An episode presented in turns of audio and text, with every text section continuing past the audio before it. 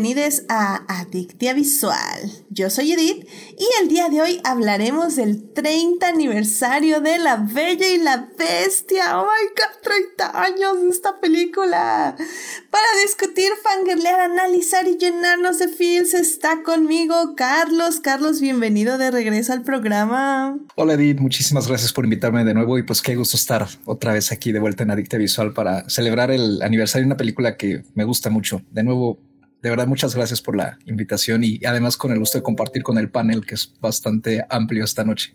Oh, sí, oh, sí, hoy tenemos un gran número de invitados porque dijimos, what the hell, es una gran película, mientras más mejor. Y así está también aquí por eso Christopher, el experto en Disney, evidentemente tenía que estar aquí. Hola, Christopher. Hola, Edith, buenas noches a todas, todos, todos, ¿cómo están? Este, muchas gracias por la invitación y pues ahí contento de celebrar esta magnífica película que ya cumple 30 años. gracias. Sí, sí, sí, ya cumple 30 años, no, muchísimas gracias por venir. De hecho, tengo que confesar que el día de hoy no investigué tanto de la película por muchas razones de tiempo y así, pero aparte me confié porque dije, Christopher va a estar, así que cualquier dato interesante nos lo va a dar él seguramente, así que puedo no hacer mi tarea el día de hoy, lo cual está muy mal, mal host, mal host. No, está bien. y pues también aquí con nosotros está la persona que ha estado todo este mes, y no es que desde el mes pasado, Dafne ya, plantilla fija, ¿qué vamos a hacer, Dafne? ¿No? Ya, ya, ya, ya. Mira, no veniste para el de cine mexicano, pero bien que has estado en los, en los siguientes 15 programas. Ay, pues aquí andamos otra vez. Yo de verdad con mucho gusto eh, y pues de verdad con, con, mucho gusto de hablar además de, de La Bella y la Bestia, que pues, se disfruta mucho. Es una peli que, que disfruto mucho y pues yo con todo gusto, siempre que me inviten, de verdad, yo acá estoy. Eso, muy bien. Pues no, te agradecemos mucho, Dafne, de estar aquí con nosotros y pues acompañarnos a dar tu, tu expertise sobre estas hermosas películas. Y pues aquí también, evidentemente, está una persona que no ha estado todo este mes. De hecho, hace un ratito que no viene, así que me da mucho gusto recibir también a Gina. Gina, bienvenida al programa. Hola, me da mucho gusto estar de aquí de vuelta. Un tema que pues soy igual experta porque Disney y personajes femeninos y musicales, así que estoy muy feliz de estar aquí. Eso, ¿Qué, qué presentación tan rápida y eficiente. Muy bien, Gina, muchísimas gracias por venir. Y pues, querido público, ya saben que si nos quieren acompañar en esta ocasión y tal vez el próximo programa solo vamos a estar en Twitch. No porque no pueda estar en Facebook, pero eh, empecé a ver algunos beneficios de solo estar en Twitch. Entonces quiero probar solo esta plataforma. Así que voy a estar, hoy les iba a preguntar en Instagram si no había problema, pero se cayeron todas las redes sociales.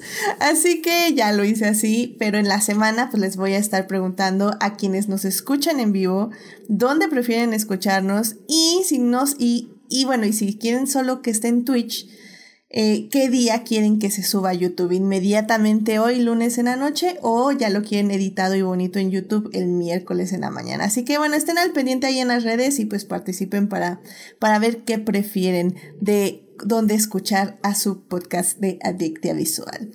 Así que bueno, em, sin más, yo creo que ya nos podemos ir a salvar lo que amamos.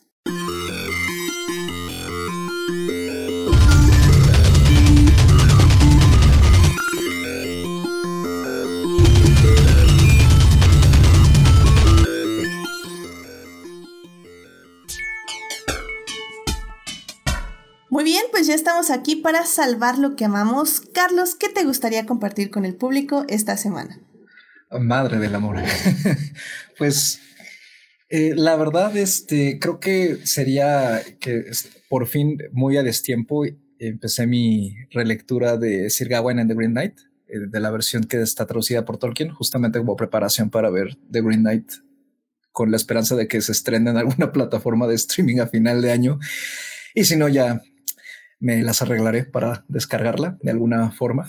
Este, pero acabo de reiniciar mi, mi lectura y, había olvidado lo mucho que me gustaba el libro y además este, no había leído la traducción de Tolkien, había leído eh, la de Mark Kermode y pues eso me tiene muy animado. O sea, acabo de empezar, pero, pero sí me, es un libro que disfruto mucho, me, me gusta mucho ese, ese aspecto de la literatura inglesa y pues Tolkien para mí es también como un, tú lo sabes, eh, ¿no? Es un pilar de, de mi existencia en general, entonces eso me anima bastante y la recomiendo mucho. Eh, eh, la versión de Tolkien en particular, porque la de Kermode creo que está todavía un poquito más académica y eh, de repente entorpece un poco la lectura, sus anotaciones que son muy buenas, pero sí creo que rompen mucho el flujo, mientras que la de Tolkien, aunque no tiene anotaciones, es mucho más melódica y ligeramente menos académica.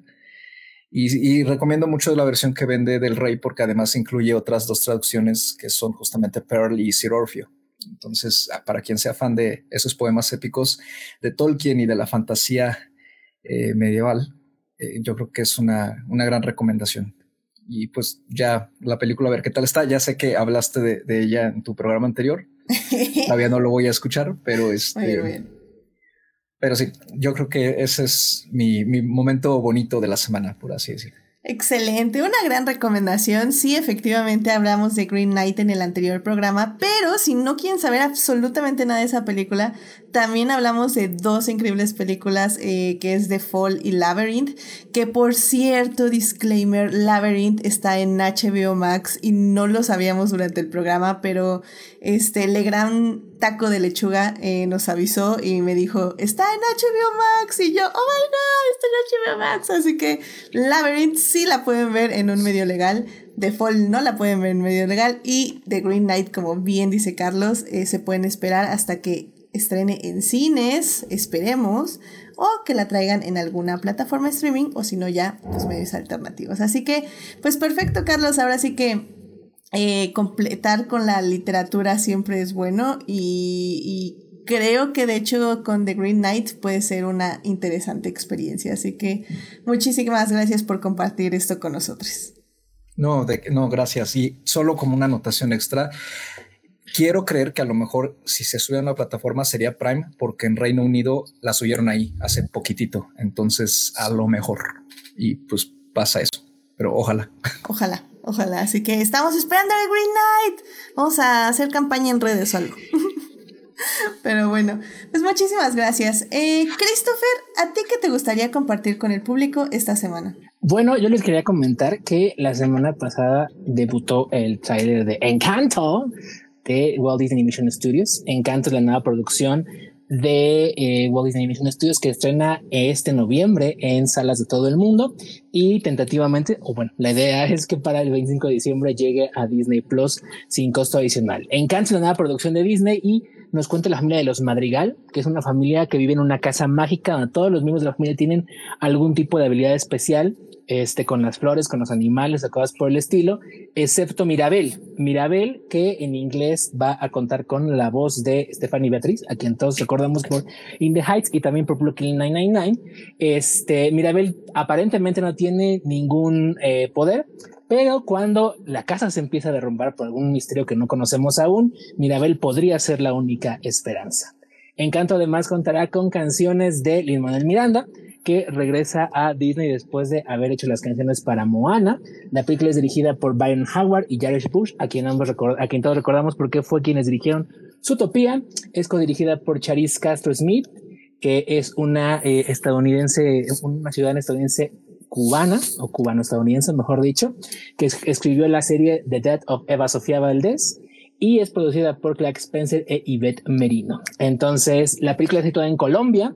De hecho, si ven el tráiler en español, se dará, bueno, obviamente tiene mucho elenco eh, colombiano y latino en el, en el audio en inglés. E incluso si ven el, el tráiler doblado al español, el tráiler la mayor parte fue doblado en Colombia por lo que probablemente tendremos una película a fin de año eh, que se sonará con este doblaje colombiano para intentar respetar como más la idiosincrasia del país donde se la película. Y eh, bueno, obviamente también el trailer se lo ven, tiene muchas cositas colombianas como hablar de este eh, de los panas y de comida de allá y los animales. Hay un animal muy simpático que está saliendo en todos los promocionales, que es el kepi, si mal no me acuerdo, que es como una especie de, no sé, como topo gigante, una cosa por el estilo. Entonces se ve muy padre, se ve muy bonita y Encanto suena el 24 de noviembre. Excelente, pues ya saben, ya saben, hashtag no vean trailers y pues yo vi el teaser que salió hace un ratito y se veía interesante, así que evidentemente sí la vamos a esperar con ansias y pues ya, pues chequen el tráiler de Encanto y pues veremos, la veremos cuando se estrene, evidentemente. Muchísimas gracias, Chris. Gracias. Eh, Dafne, ¿a ti qué te gustaría compartir con el público esta semana? Pues eh, primero que nada, me uno a las dos recomendaciones previas, porque sí, poemas épicos y encanto, y me uno, me uno a las recomendaciones. Y em, bueno, pues yo quiero ahora hacer que nunca hago, pero eh, estoy trabajando, estamos en un documental, y pues creo en la causa, entonces quiero, quiero hablar un poquito. Es un documental que se llama ¿Qué, le, eh, ¿Qué les pasó a las abejas? Que dirige Adriana Otero y el periodista Robin Canún. Eh, bueno, básicamente con este documental pues, se pretende hacer conciencia sobre, la, em, sobre la importancia de las abejas. Básicamente, en así rápido les, platico. Eh, trata de estas comunidades, unas comunidades mayas, eh, apicultoras, pues em, eh, empiezan a organizarse para detectar la causa de por qué están muriendo millones de, de, abejas y se unen para, pues, para enfrentar a las autoridades y se arma una campaña transnacional contra la empresa Monsanto, eh, porque, bueno, básicamente, eh, pues con toda la siembra de soya transgénica en el territorio, pues están poniendo en peligro pues la existencia de, de las abejas. Y pues nada, las abejas se encargan de polinizar el 80% de, de, las plantas y de nuestros alimentos, ¿no? De lo que comemos.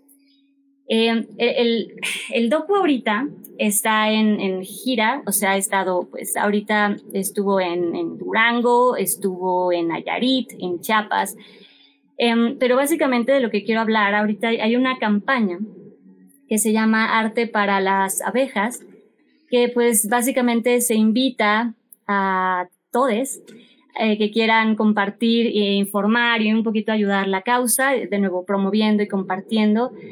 Eh, con arte, básicamente pueden ser pinturas, poemas, eh, bordados, canciones, lo que gusten.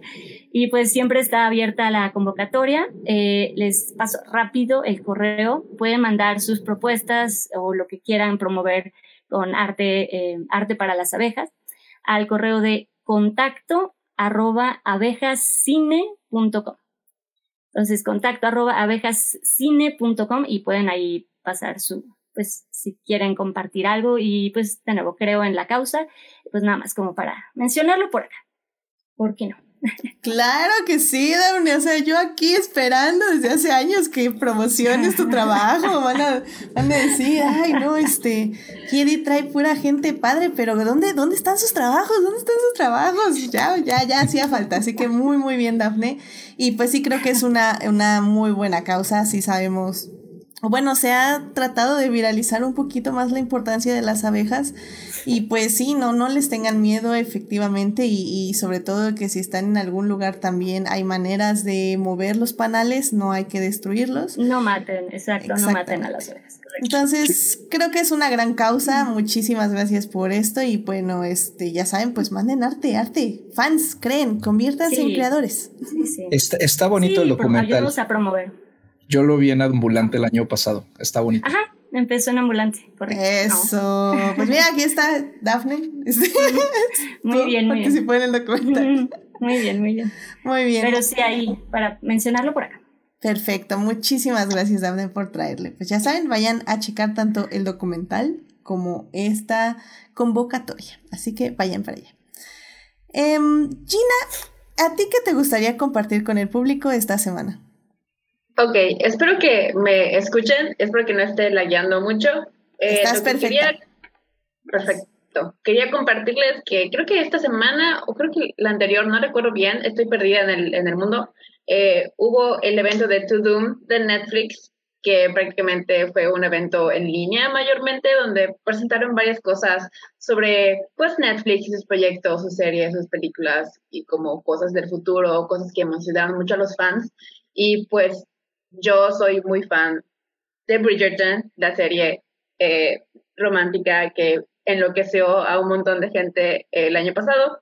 Eh, y en Doom sacaron el primer clip de la segunda temporada de Bridgerton con Anthony y uh, Kate Shorma. Kate Shorma es un nuevo personaje que apenas se va a presentar en esa segunda temporada.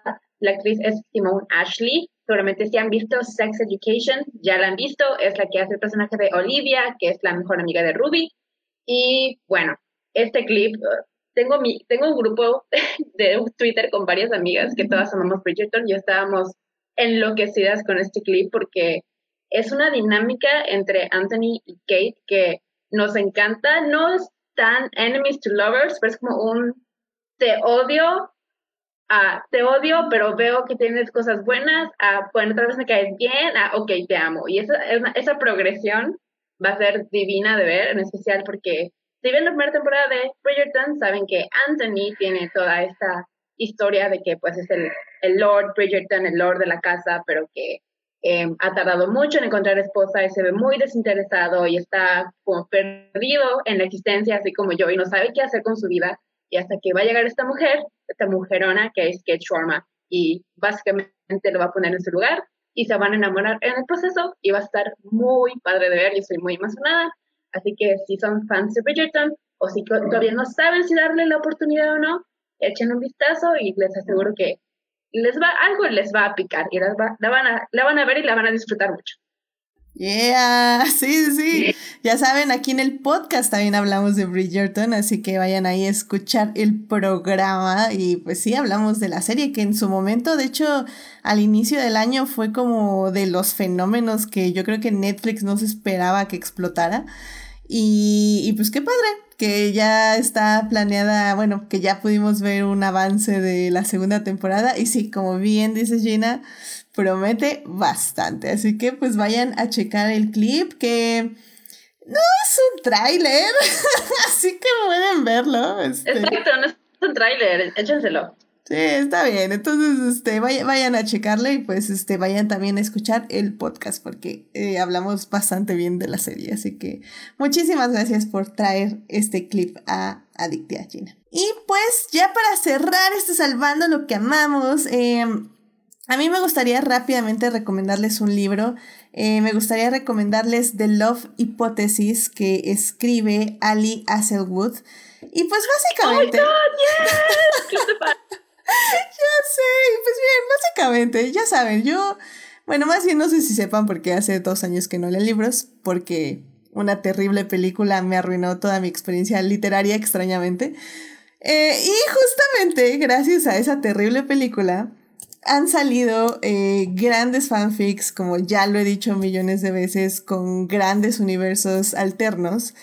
Y pues increíblemente, o más bien no increíblemente, porque evidentemente era lo que iba a pasar.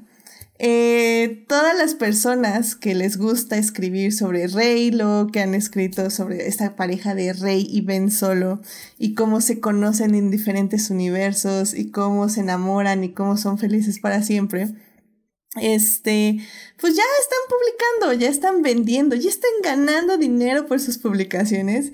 Y sí, este, personitas, querido público, The Love Hypothesis es un Reylo AU. súper obvio que es, es Reylo. Pero evidentemente, como se está publicando, no lo dicen como tal.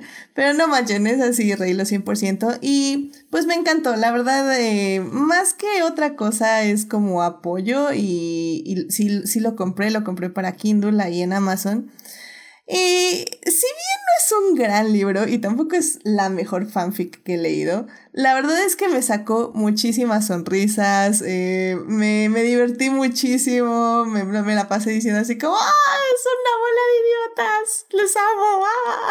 Entonces, me la pasé muy bien, está padre el libro, así que vayan a echar un ojo, eh, cómprenlo apoyen a Reylo y pues ya estuvo en las listas de bestsellers y así, así que le ha ido muy bien. Reylo ganando como siempre, así que... Ganando como siempre, exactamente. ¿Qué le vamos a hacer, Gina? ¿Qué le vamos a hacer? Ni modo, we stay winning, you stay mad. Exacto. Muchísimas gracias, Gina. Yo sabía, yo sabía que aquí iba a tener el apoyo necesario. Así que bueno, pues vayan a checar The Love Hypothesis, que es de Ali Hazelwood, y pues lo pueden comprar. Físico no hay, ya no existe porque se acabó inmediatamente, pero afortunadamente pueden comprar la copia digital. Así que vayan a checar ahí. Está, está, está padre, la verdad lo disfruté bastante. Así que bueno, eh, con esto terminamos esta hermosa sección y podemos ya irnos a hablar de lo que nos concierne. Así que vamos a hablar de cine.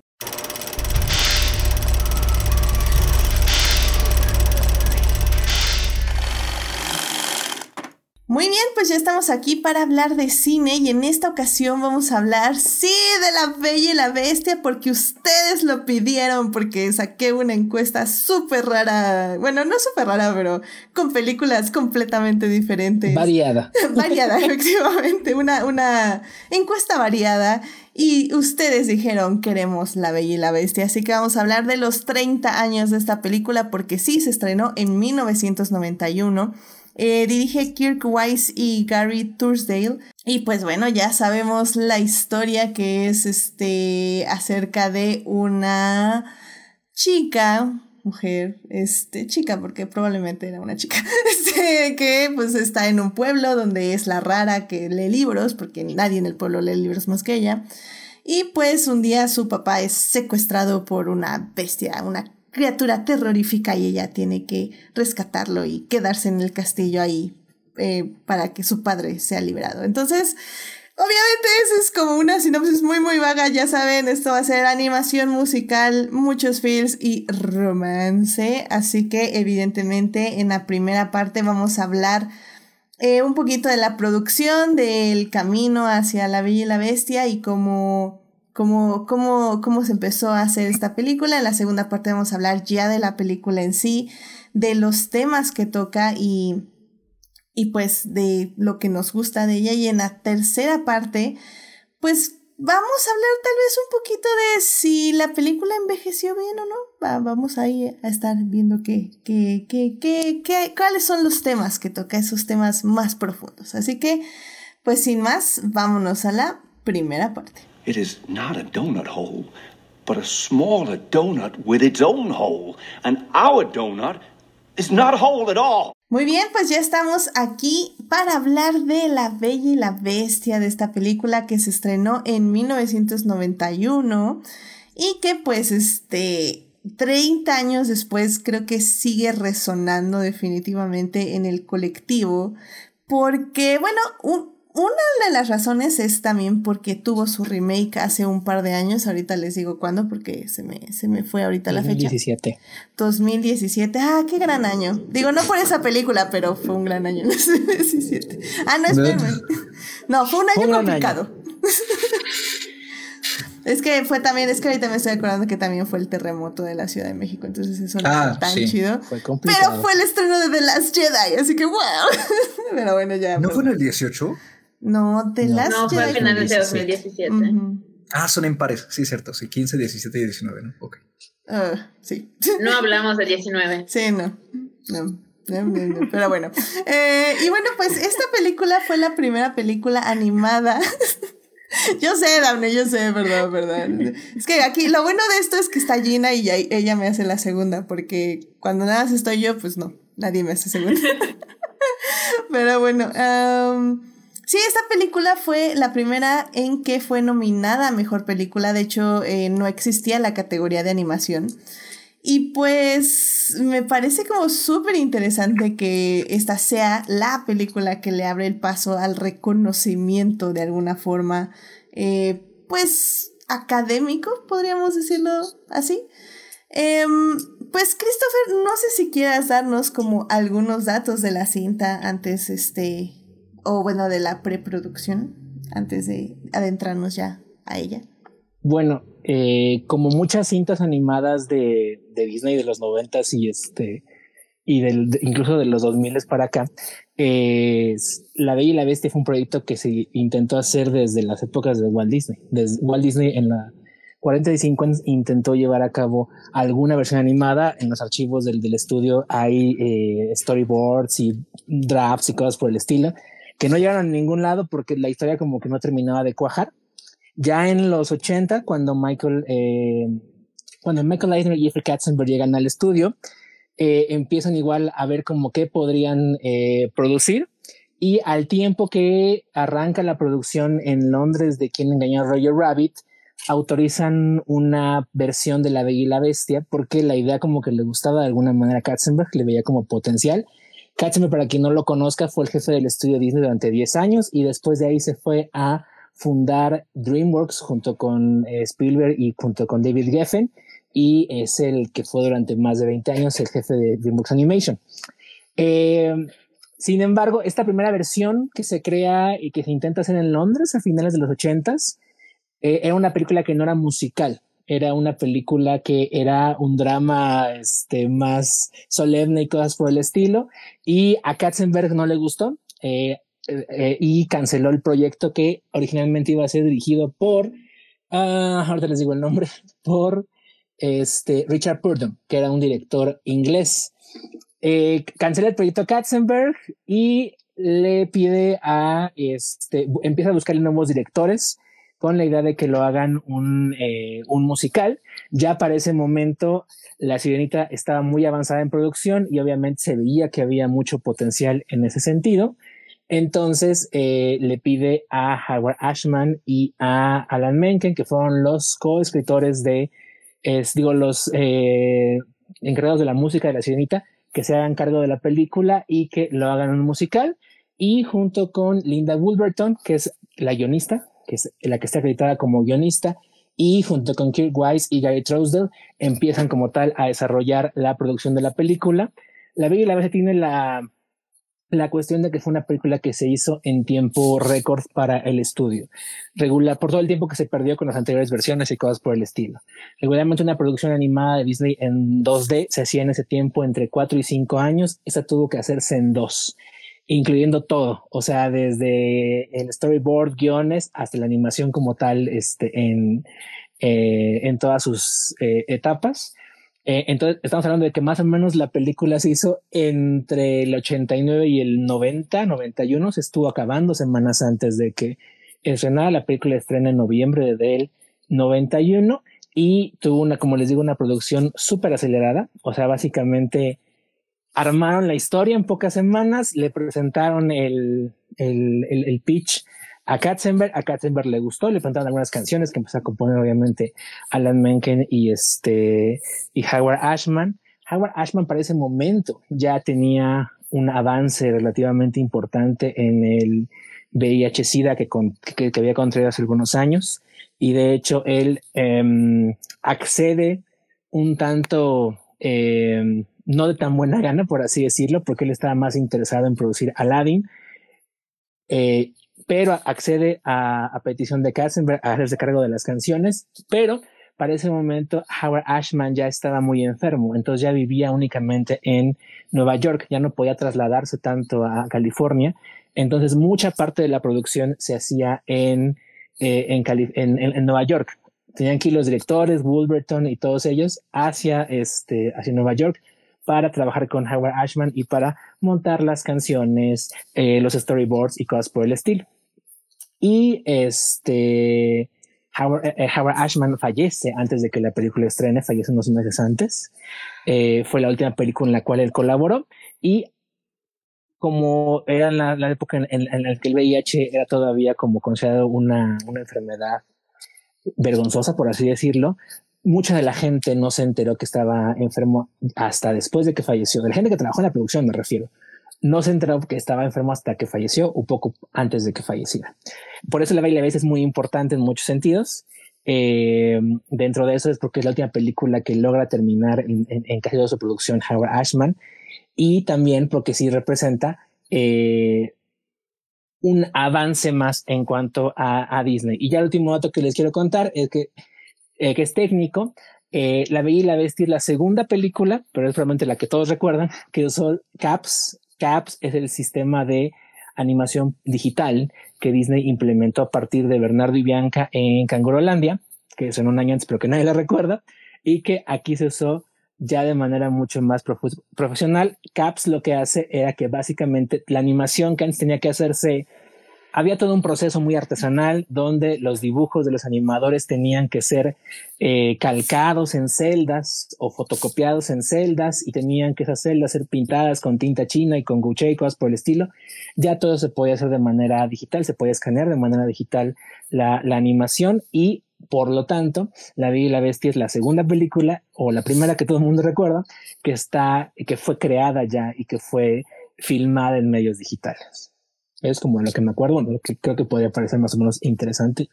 Allá de que contemos algo más. Bueno, no, por eso digo que yo no hice mi tarea, que está muy mal de mi parte, yo lo sé, pero no, está muy bien, Chris. O sea, la verdad es que sí fue muy, muy completo el resumen.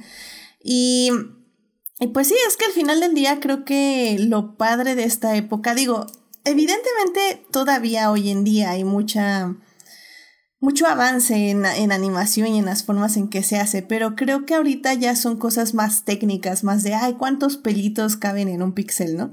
Y pues antes creo que la revolución en la animación era como a pasos agigantados, o sea, evidentemente se notaba.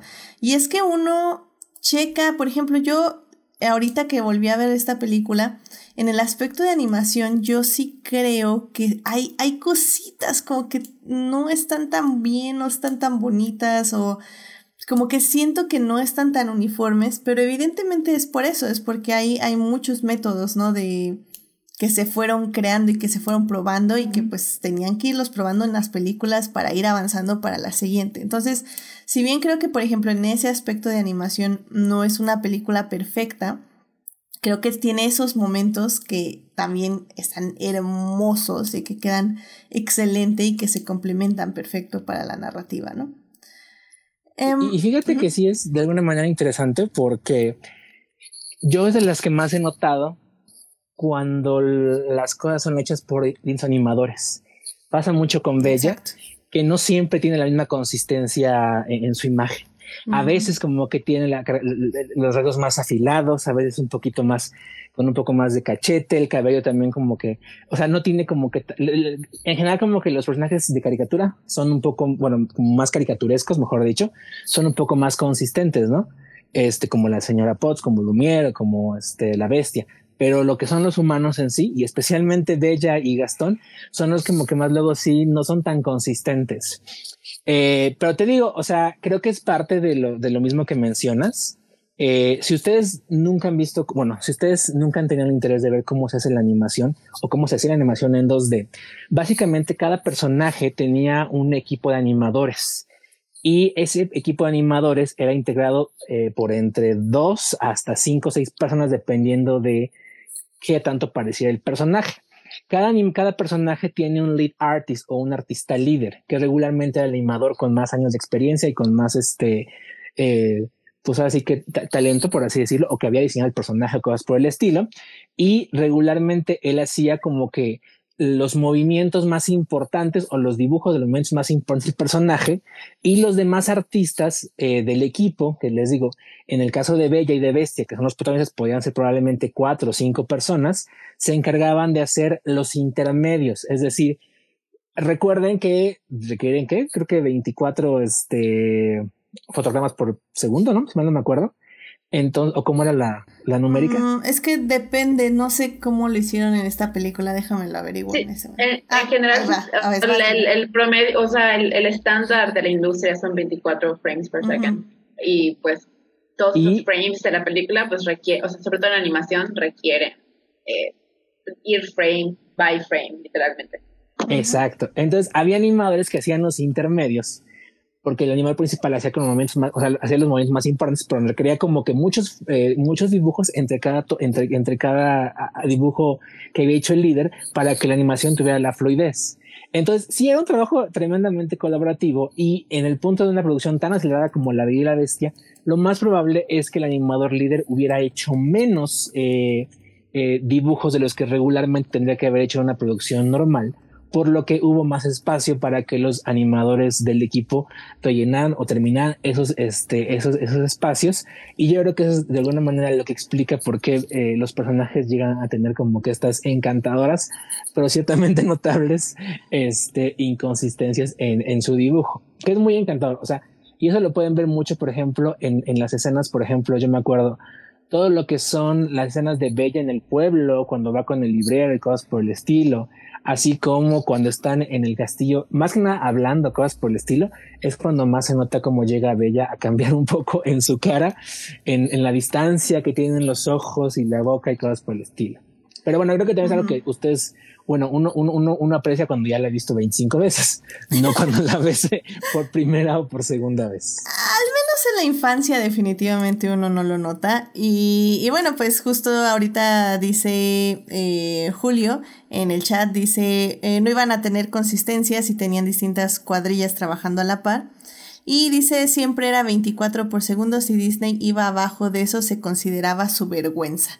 Y sí, efectivamente tienes toda la razón, Julio, porque generalmente hay animaciones que evidentemente la producción es más barata, que lo hacen un poquito más abajo, pero pues sí, si era Disney lo tenían que hacer en 24, así que definitivamente. Y pues también dice que que si van, bueno, que el síndrome de Estocolmo no existe, que bueno, eso, eso vamos a ir evidentemente en la siguiente parte, porque ahí hay que, hay que explorar ciertos, ciertos temas. Y pues muchísimas gracias a Bote, a este Uriel, que dice que bajó Twitch nada más para escuchar Adictia Visual. Así que muchísimas gracias. Oh, gracias. Twitch. y pues, pues Gina, ya que tú tenías este ahorita está, bueno, ahorita que estabas opinando de los 24 cuadros, no sé tú eh, qué sepas de, de, esta película que nos quieras regalar de conocimiento. Uf, pues que yo sé, ok, pues hace unos meses, y no estoy tratando de flexiar, pero hace unos meses hubo una oportunidad eh, de tomar una clase, como una masterclass con varias personas que han trabajado en Disney y pues cada día fue por una semana, cada día había gente nueva. Hablamos con Don Han, hablamos con David Blois y un día de esa clase estuvieron eh, Kirk Wise y Gary Trousdale, que son los directores pues, de La Bella y la Bestia y Atlantis y El de Notre Dame.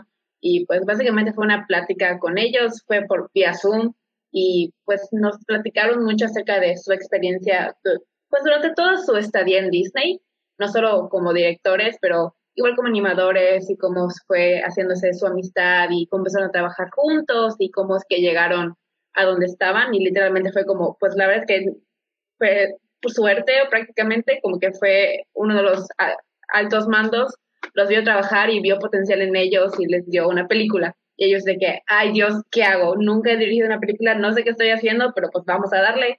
Y pues resulta que lo hicieron muy bien, así que es un poco inspirador saber que ni ellos sabían qué estaban haciendo y aún así lo hicieron muy bien. y pues algo que sí me llevé de esa plática con ellos es que ellos no, no tenían ni idea que la Bella y la Bestia iba a ser tan amada como lo fue y como lo sigue siendo. Ellos, o sea, mientras estaban haciendo, no podían imaginarse el éxito que iba a tener. Si lo hubieran sabido, creo que hubieran sentido mucho más la presión. Eh, así que la Bella creo que eh, lo que nos estaba contando uno de ellos fue que cuando se dieron cuenta que iba a poder ser un éxito enorme fue una vez que presentaron la película. Eh, no recuerdo bien en qué festival, creo que fue un festival de cine de Nueva York.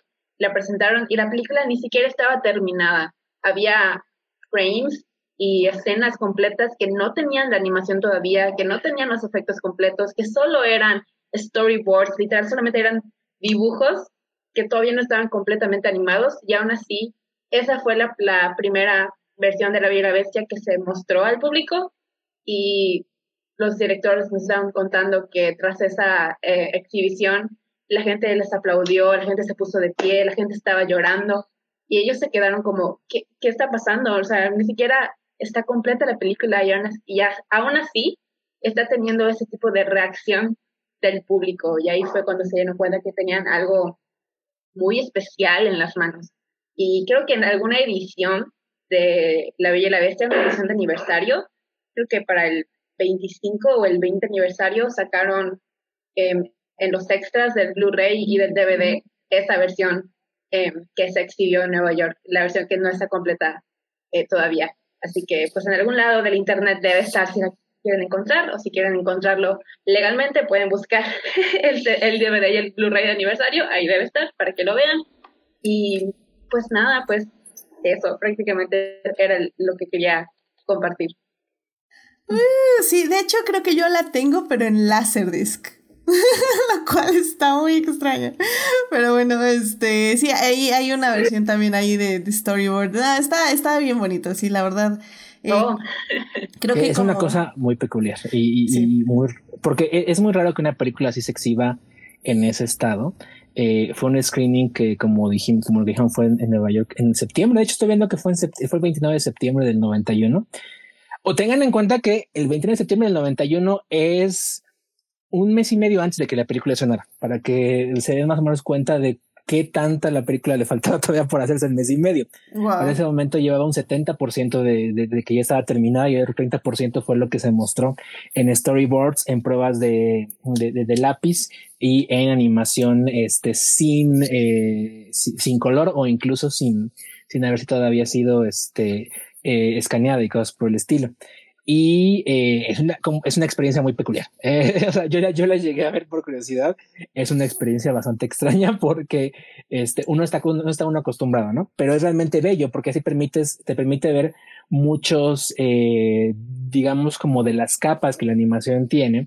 Y, y, vas, vas viendo y aprendiendo cómo, cómo evoluciona incluso la animación en diferentes etapas. Entonces es una, este, es una experiencia muy padre. Si mal no me acuerdo, estaba en todos los DVDs del 2002 y 2009, que son las ediciones de 20 y de la platino y la diamante. Y creo que ya luego la quitaron. Creo que eh, no, no, no, la tienen en el Blu-ray de 2017. Pero en el Internet de las cosas debe estar, claro que En el Internet de las cosas debe estar. y si no, pues ya ahí algún día les, les grabaré la, la versión de Laserdisc para que la vean. Pero bueno.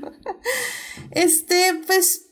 Eh, miren, Dafne y Carlos, em, yo sé que acaparamos un poquito la, primera parte, pero no sé si tengan un dato o ya prefieren que nos pasemos ya a la segunda parte para hablar ya 100% de la película. Porque yo sé que aquí es, ustedes dos son también de literatura, entonces también no sé si tengan algo sobre el libro o, bueno, pues, o la, el, el, cuento de hadas original eh, se sabe que fue escrito por Jean-Marie Le Prince, algo así. Es una, una francesa. Eh, Jean, perdón, Jean-Marie de France es por ahí de 1756, creo. Mm. Eh, de Beaumont, sí. Y pues es este, es uno de los cuentos eh, de hadas pues, más populares de la época, ¿no? Y ha sido adaptado por numerosos otros pues, cuentistas, ¿no? Y, y tiene numerosas versiones, por supuesto. Y a mí siempre me parece muy curioso que Francia no parece estar como tan eh, interesada en hacer tantas recreaciones del cuento y lo ha hecho. O sea, hay una del 46, hay otra que salió hace no mucho, hace... Mm, cuando Lea Seydoux se volvió famosa, creo que eh, por desgracia, después de que salió este, la, vida de Adele, un par de años después eh, salió una versión de La Vida Bestia con ella, francesa, y que según esto iba a adaptar muy, como de forma más exacta el cuento original, pero fue muy mal recibida. Los efectos se veían muy feos y le metieron animalitos parlantes hechos a computadora. No sé, eh, sí se veía muy feo, la verdad. Eh, no la vi, pero eh, digamos como que finalmente ese es la, uno de los aspectos más pues, llamativos ¿no? del cuento. Y yo creo que la versión, ya cuando se trata de películas, la versión de, la, de Disney, esta en particular, pues ha logrado sobreponerse a prácticamente todas las demás, ¿no? Yo creo que sí, este, como que mm, no es tan llamativo o como, no sé, no sé cómo describirlo, pero saca de onda quizá ver la historia, digamos, como en live action, eh, sobre todo por, por todo lo que requiere la bestia, ¿no? O sea, si antes no era efectos especiales, sino efectos prácticos, ahora pues pareciera ser que se vería mejor con efectos prácticos que con efectos especiales, ¿no? Después de cómo se veía en la del 2017. Entonces, creo que es una historia que funciona mucho mejor de esta manera. Eh, y pues ahí está, yo creo que es parte del legado que, que le ha dado a esta versión en particular la, la popularidad que tiene y, que ha pasado a la historia como una gran película de animación y una de las más queridas de, de, Disney. Pues esto que se comenta, ¿no? Siempre la historia original se ha, se ha recontado varias veces, ¿no? Incluso, pues si nos vamos al, al original, que también es igual, viene de Francia, de, eh, me parece es Gabriel Susanne de Villeneuve, no sé, pero...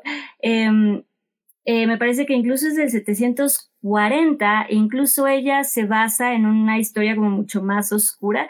O sea, nuevo, esta historia se ha, o sea, se ha vuelto a contar bastantes, bastantes veces y de diferentes formas, porque sí, también en estos primeros versiones, en estos primeros cuentos mucho más oscuros, pues se hablaba incluso de em, este hombre Petrus Conslavus, que es del 537, que pues se conoce como la primera persona que sufre hipertricosis, eh, que es eh, básicamente como, bueno, lo conocían también me parece como el síndrome del hombre lobo, esta persona completamente llena de, de cabello y que por esa condición pues llamó mucho la atención, no se sabía cuál era la causa de este, de este, pues de esta condición y pues obviamente al ver algo pues tan distinto, pues, em, pues lo, lo, regalaban y lo encerraron en una jaula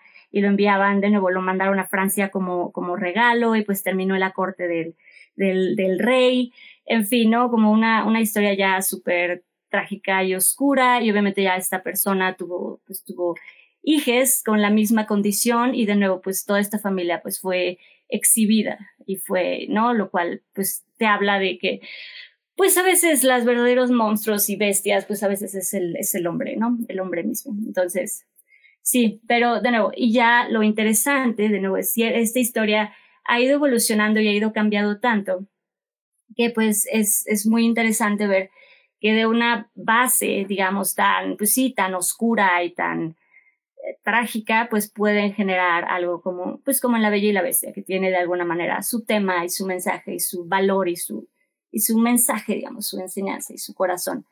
Em, y pues es interesante, es interesante ver la evolución de, de las historias. Efectivamente, efectivamente. Y pues sí, ya saben, como bien dice Carlos y Daphne, hay bastantes versiones, tanto en literatura como en películas. Eh, personalmente sí vi la versión francesa y recuerdo que me gustó, pero no recuerdo por qué.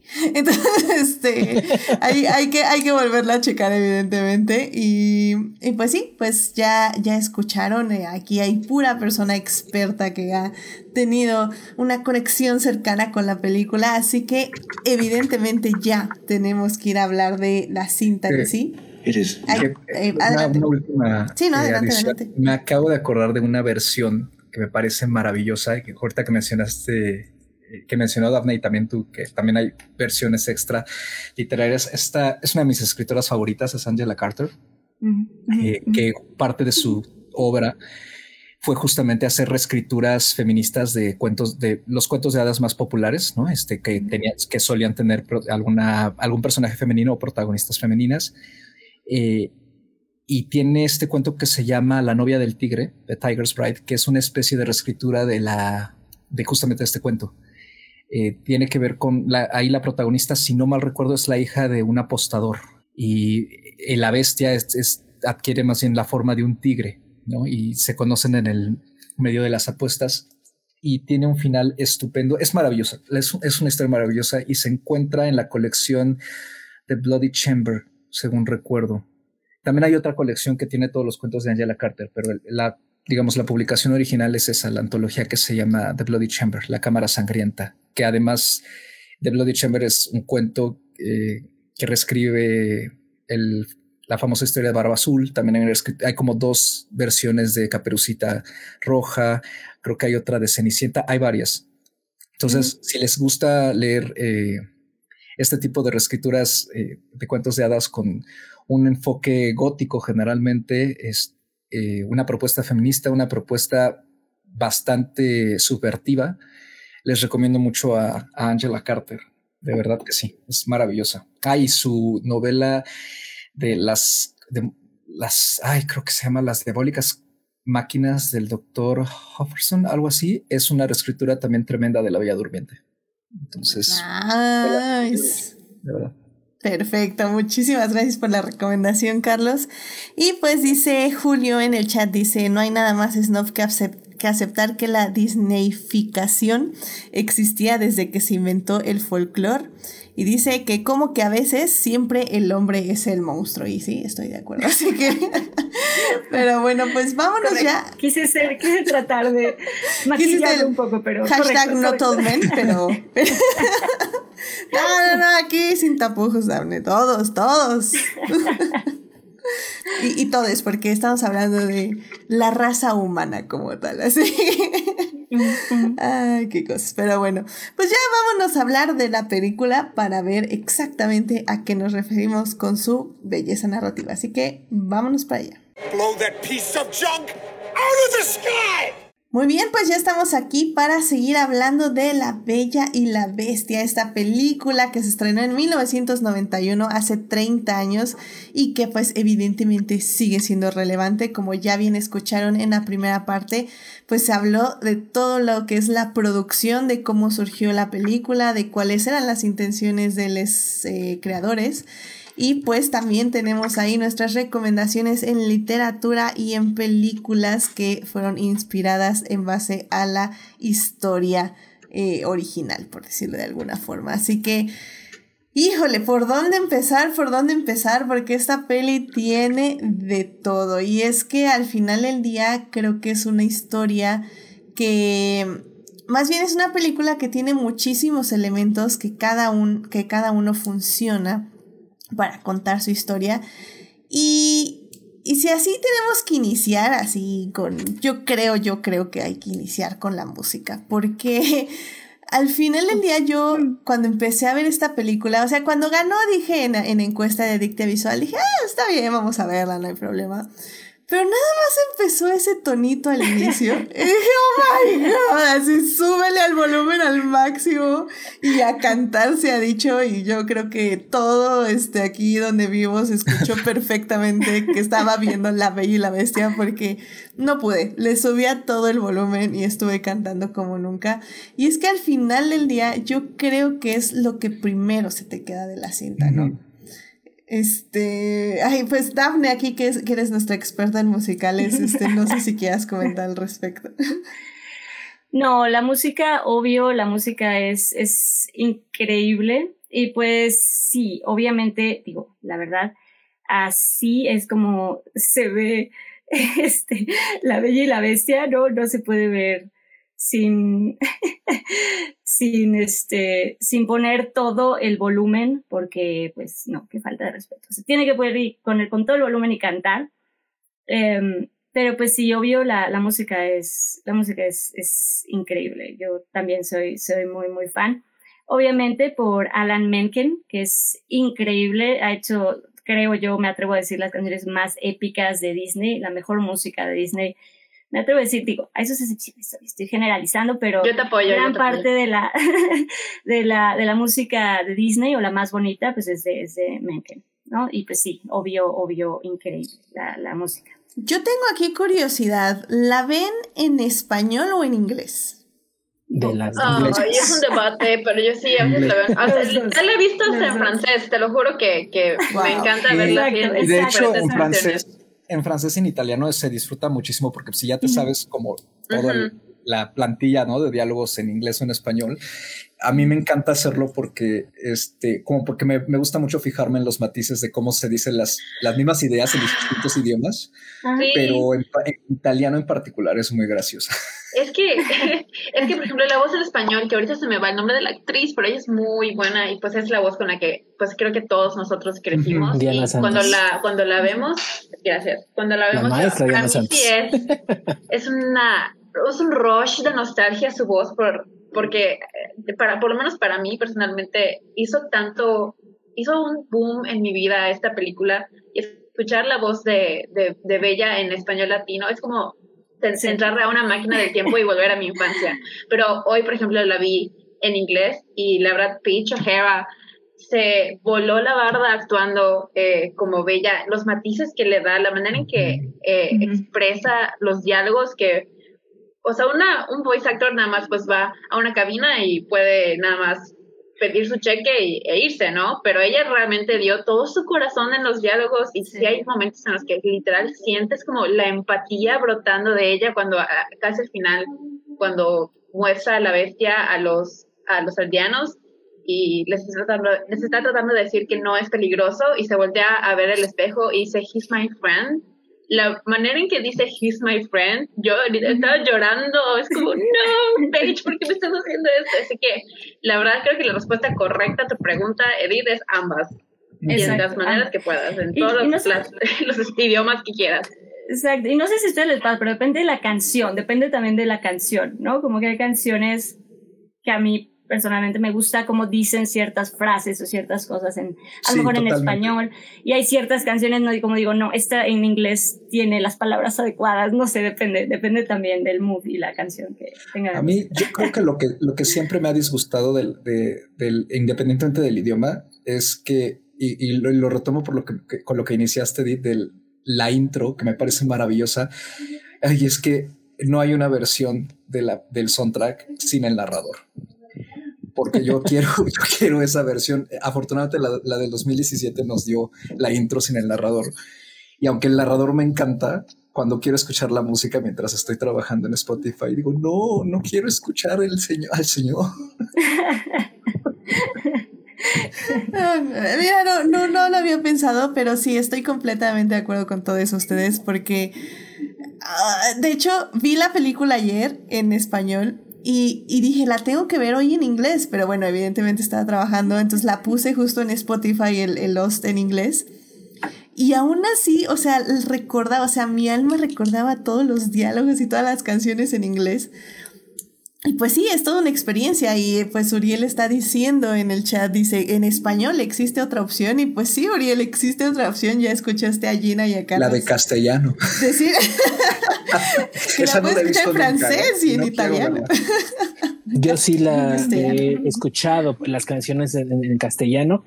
Me sacan mucho de, este, de onda. La vi y la Bestia es el la primera película que tiene un doblaje castellano en España. Anterior a eso, todas las películas de Disney se estrenaban en España con el doblaje mexicano. A, eh, partir del 91, España supe versiones de, la de, de, los doblajes de las películas de Disney y este sí saca un poco de onda porque eh, en España suelen ser mucho más, eh, mucho más libres en adaptar las canciones.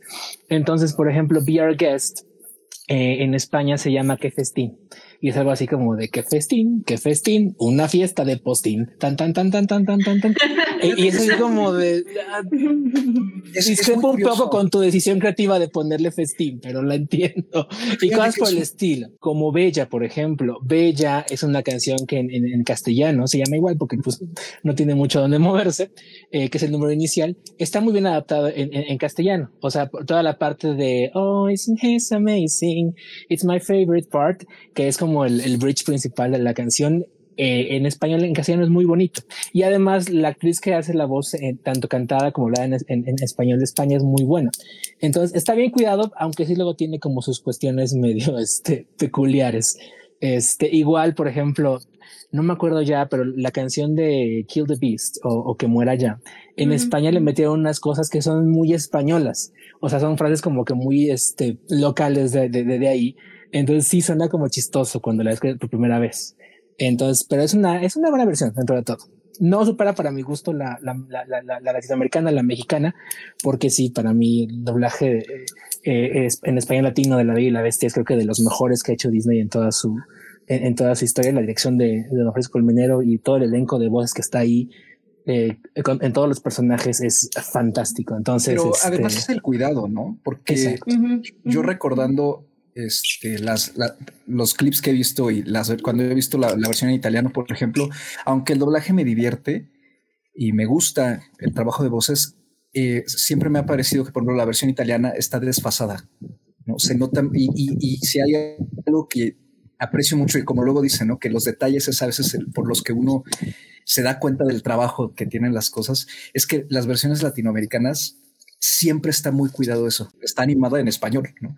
Mientras que en francés o en, o en italiano me ha pasado, y no solo con La Bella Bestia, con otras películas, por ejemplo, con El Rey León, creo que en francés, de repente está, el personaje ya no abre la boca, pero la voz sigue. y cosas así. No cuidan Siento que sí, aquí sí hay un cuidado. La sincronización. De eso. Qué curioso. Y eso se agradece mucho. No, y la verdad es que hubo, sí hubo un momento donde la industria del doblaje, eh, por lo menos en, en Latinoamérica, sí, eh, lo más fuerte era, era México. Sí hubo una época donde éramos lo más fuerte en doblaje justo por eso, porque se cuidaba muchísimo, se cuidaba eh, esto, ¿no? Que no solo quedara en cuanto a ritmo, sino eso que justo que comentan, sino que quedara perfectamente con las voces, o sea, sí se tenía como mucho cuidado. Era, era buen doblaje, tuvimos un, buen momento, tenemos, pero, pero sí hubo un momento donde México era, era líder en cuanto al, al doblaje. Digo, hay, hay, gente que te va a decir que, que, siguen siendo. De hecho, por ejemplo, ahorita. Por eso eh, dije que seguimos. Está bien, sí, sí, sí, perdón, perdón. Este, no, no, tienes toda la razón. Eso fue lo que dijiste, así que no hay ningún problema. Um, yo no lo sabría porque Lamentablemente sí, lo, estoy mal, pero este no escucho muchas cosas con doblaje, así que si no es que ninguna. Entonces sí, yo no soy la persona para decir esto, pero bueno. Eh, Julio eh, está diciendo en el chat, dice, hace poco salió de su retiro la cantante de Bella para un video de Los Sabiñón y aún tiene el talento. La oh, voz en sí, inglés ya sí, suena sí. abuelita y aún no tiene 50 años. Eso sí es una cosa muy peculiar, o, o sea Peish O'Hara eh, todavía hace apariciones en convenciones y cosas por el estilo. Y es así como de, ay, su voz y ya cambió. O sea, si, si, si se sigue reconociendo que es bella y, y, sigue pareciendo, o sea, sigue sonando igual, pero sí ya el, el pitch ya lo trae un poco más este, avejentado, un poco más escucha distinto, ¿no? Por así decirlo. No se escucha mal ni nada por el estilo. Pero vean este video que comenta, que comenta Julio, búsquenlo sí. como Los Avillón Disney este, dos, eh, Hicieron dos es, es, el segundo. Y, y, cuando lo ves así que de wow, o sea, lo que es eh, ella, que es Lourdes Ambris, que es la voz cantada de Bella, y lo que es Isela Sotelo, que es la voz cantada de Ariel, es así como de wow, o sea, se siguen oyendo como si estuviéramos en 1991, o sea, y es hermoso. No, y aparte sí, como para, perdón, rápido, nada más no, como para, para rápido, sí, porfa, yo para darle promoción y amor a ese, a ese grupo y a ese video, Sí, como dicen, compartan, vean el, el videito de los videos, que fueron dos, de las princesas de los Sabiñón. Eh, José Roberto Aguet, que es uno de los grupos del Sabiñón, es un amigo que quiero mucho, entonces vayan y apoyen a los Sabiñón, que hacen cosas muy, muy bonitas. Es un magnífico esos, grupo esos coral vocal. Y de hecho, Edith también conoce a Josecito. Hicimos un video de ah, zombies con Melvin y Josecito fue uno de los zombies. Y oh. digo, probablemente ya no lo recuerdo, pero mi querido Josecito fue uno de nuestros zombies y pues ahora ha estado en el Rey León, en el musical El Rey León y anda de tour eh, por, el, por el mundo.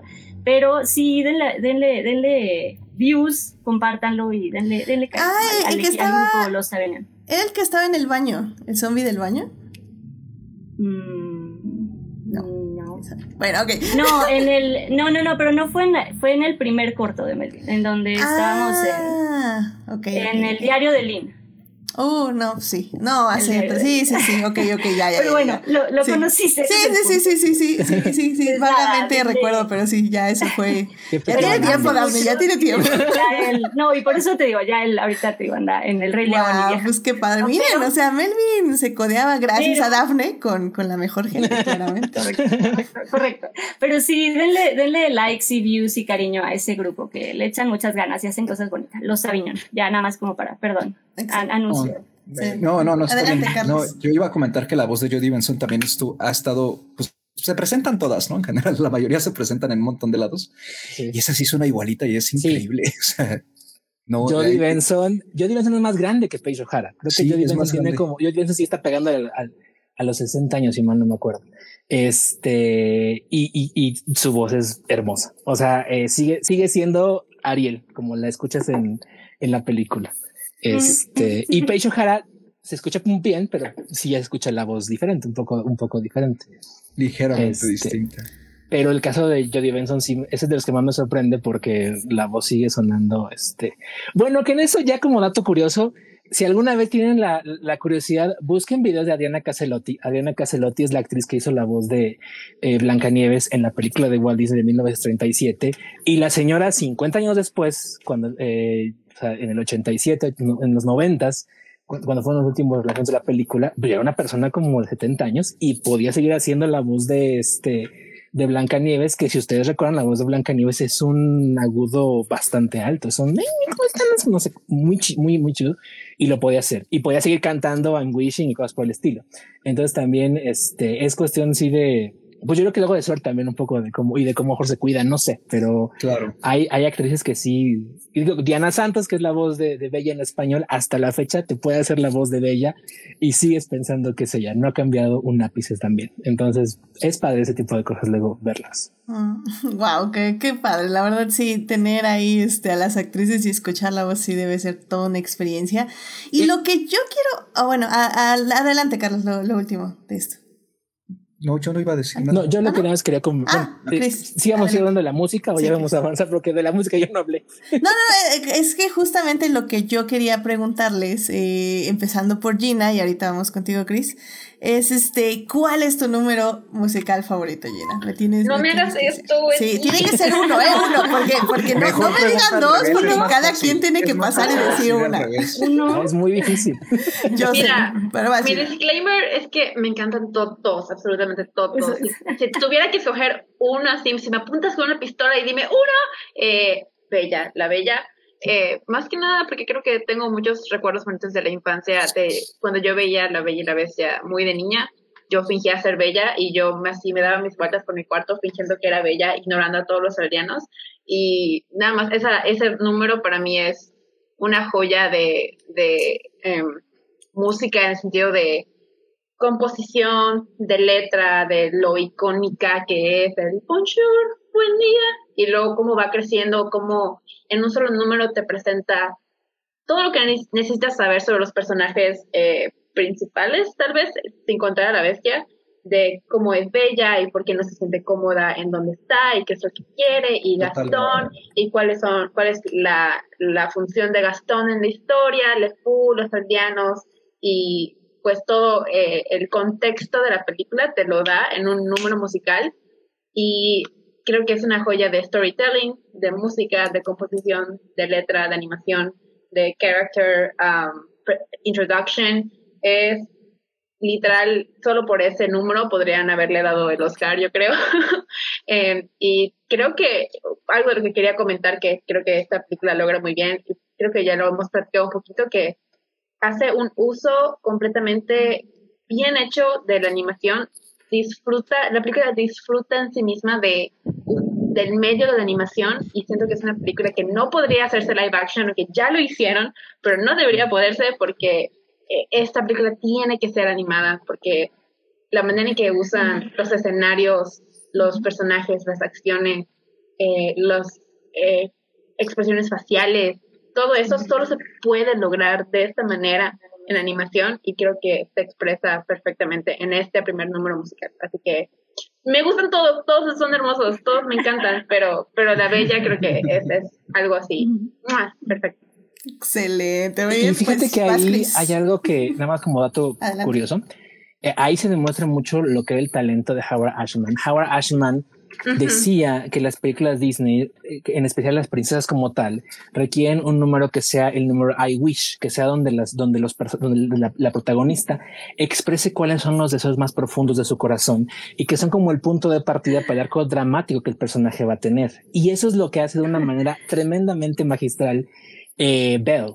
Eh, en ese número, Bella nos cuenta exactamente qué es, dónde está, a dónde quiere ir, o qué es lo que anhela y, y, y, y, cómo piensa llegar a eso. Entonces, eh, eh, en esa parte, creo que está muy bien, o sea, se, se plasma muy bien el talento de, de, Howard Ashman. Y también, en alguna ocasión contaba Alan Menken que lo que buscaban era que fuera un número con un estilo de Broadway, pero también con un cierto eh, eh tono como de, como de, ay, ¿cuál era? Como de, como francés, pero no conocía como de review francés, como revista francesa, una cosa por el estilo, que es la razón por la cual es un número como coral y un número donde intervienen tantas voces y cosas por el estilo, para darle como que una frescura distinta al número. Y creo que en ese sentido el número conjuga muy bien ambos elementos, tanto narrativos como musicales. Y ya, fin de la pausa. excelente. Me acordé de la, de la, de esta gran, gran momento en eh, Ralph Rumpel Internet donde justamente están con las princesas y Penelope tiene que buscar su magic water. Es, me acordé por este comentario de, pues sí, todas las princesas tienen su I wish song y me acordé de, de Ralph Briggs de Internet donde Penelope tiene que encontrar su magic water. Es, muy bonito momento, me acordé. Muy bien, muy bien, muy bien, muy bien. Pues, pues Chris, este, ¿cuál es tu canción favorita? Ay, también es muy difícil porque las seis me gustan demasiado. Pero buscando no repetir la que ya dijo Gina y, eligiendo alguna, yo me iría por Something There, porque creo que eh, algo ahí eh, ah. hace un bridge, o sea, eh, hace, hace un bridge muy bonito. A mí siempre me ha gustado La Bella y la Bestia, porque creo que La Bella y la Bestia es una historia de amor sobre dos personas solitarias en un, rodeadas de gente o solitariamente como, como lo estaba Bestia, pero que al conocerse encuentran ese entendimiento, esa empatía y ese interés que siempre habían necesitado en alguien más y que no habían encontrado hasta ese momento. Habían, eh, se encuentran como ese, ese entendimiento secreto que muchas veces te dan las relaciones de pareja. Entonces, creo que Something There plasma muy bien eso, porque así como Belle nos plasma y nos muestra el anhelo de, de Bella, Something There nos muestra cómo ya se está satisfaciendo ese, ese sentimiento. Y eso incluso es bellísimo, eh, cómo está construido musicalmente cuando llegas al, al bridge, al puente de Something There, que es el, eh, oh, es nuevo y excitante como imaginar que él era así, que es un complemento del el, el, que tenemos en Bella, que es el... Eh, Exactamente, cuando está leyendo el libro de cuentos. Cuando ella lee el libro de cuentos, lo anhela. Cuando ella lo canta en Something There, ya conoció a Bestia. Y sí, como lo dice en la canción, es rudo, es grosero, es majadero al, principio y por fuera. Pero conforme lo va conociendo y se va dando cuenta del tormento que vive y cosas por el estilo, y después de que lo salva de los lobos y cosas por el estilo, se da cuenta que es una persona gentil y es una persona eh, amorosa solamente debajo de demasiados problemas psicológicos probablemente. Este, y, y es una canción bellísima. O sea, eh, como embona Something There con Bell es, es hermoso. Y el propio momento visualmente es bellísimo porque los ves compartiendo la comida y como al principio Bestia come así como loco, así eh, llevándose la cara y Bella quiere comer con su cucharita, pero chocan y llegan a como este entendimiento de ambos ceder un poco y pues acaban comiendo, eh, tomando del, bebiendo del plato por así decirlo, eh, lo cual habla, es, es, una metáfora, bueno, yo veo como una metáfora para decirlo, de cómo una relación de pareja tiene que eventualmente funcionar, ¿no?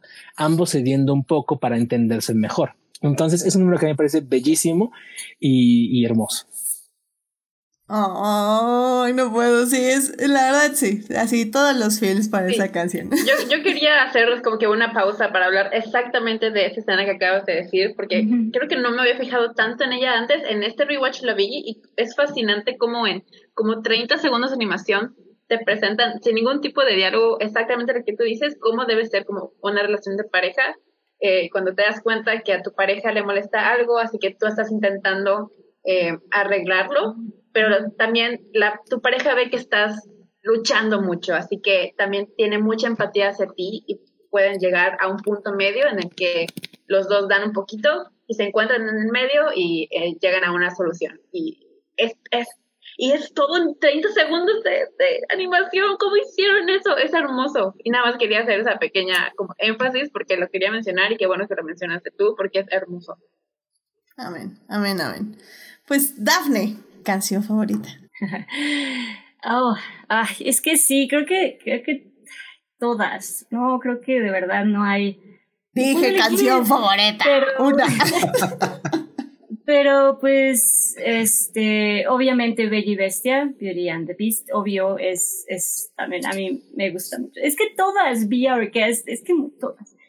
Pero sí, creo que Tale as Old as Time es a mí de las que más más me gusta.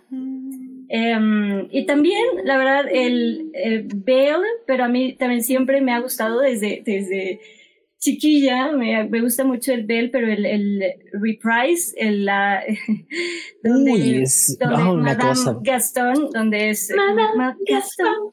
Esas colinas son tan la novicia rebelde diciendo quiero aventuras que al mundo asombren. Wow. Quiero aventuras que, que al mundo asombren.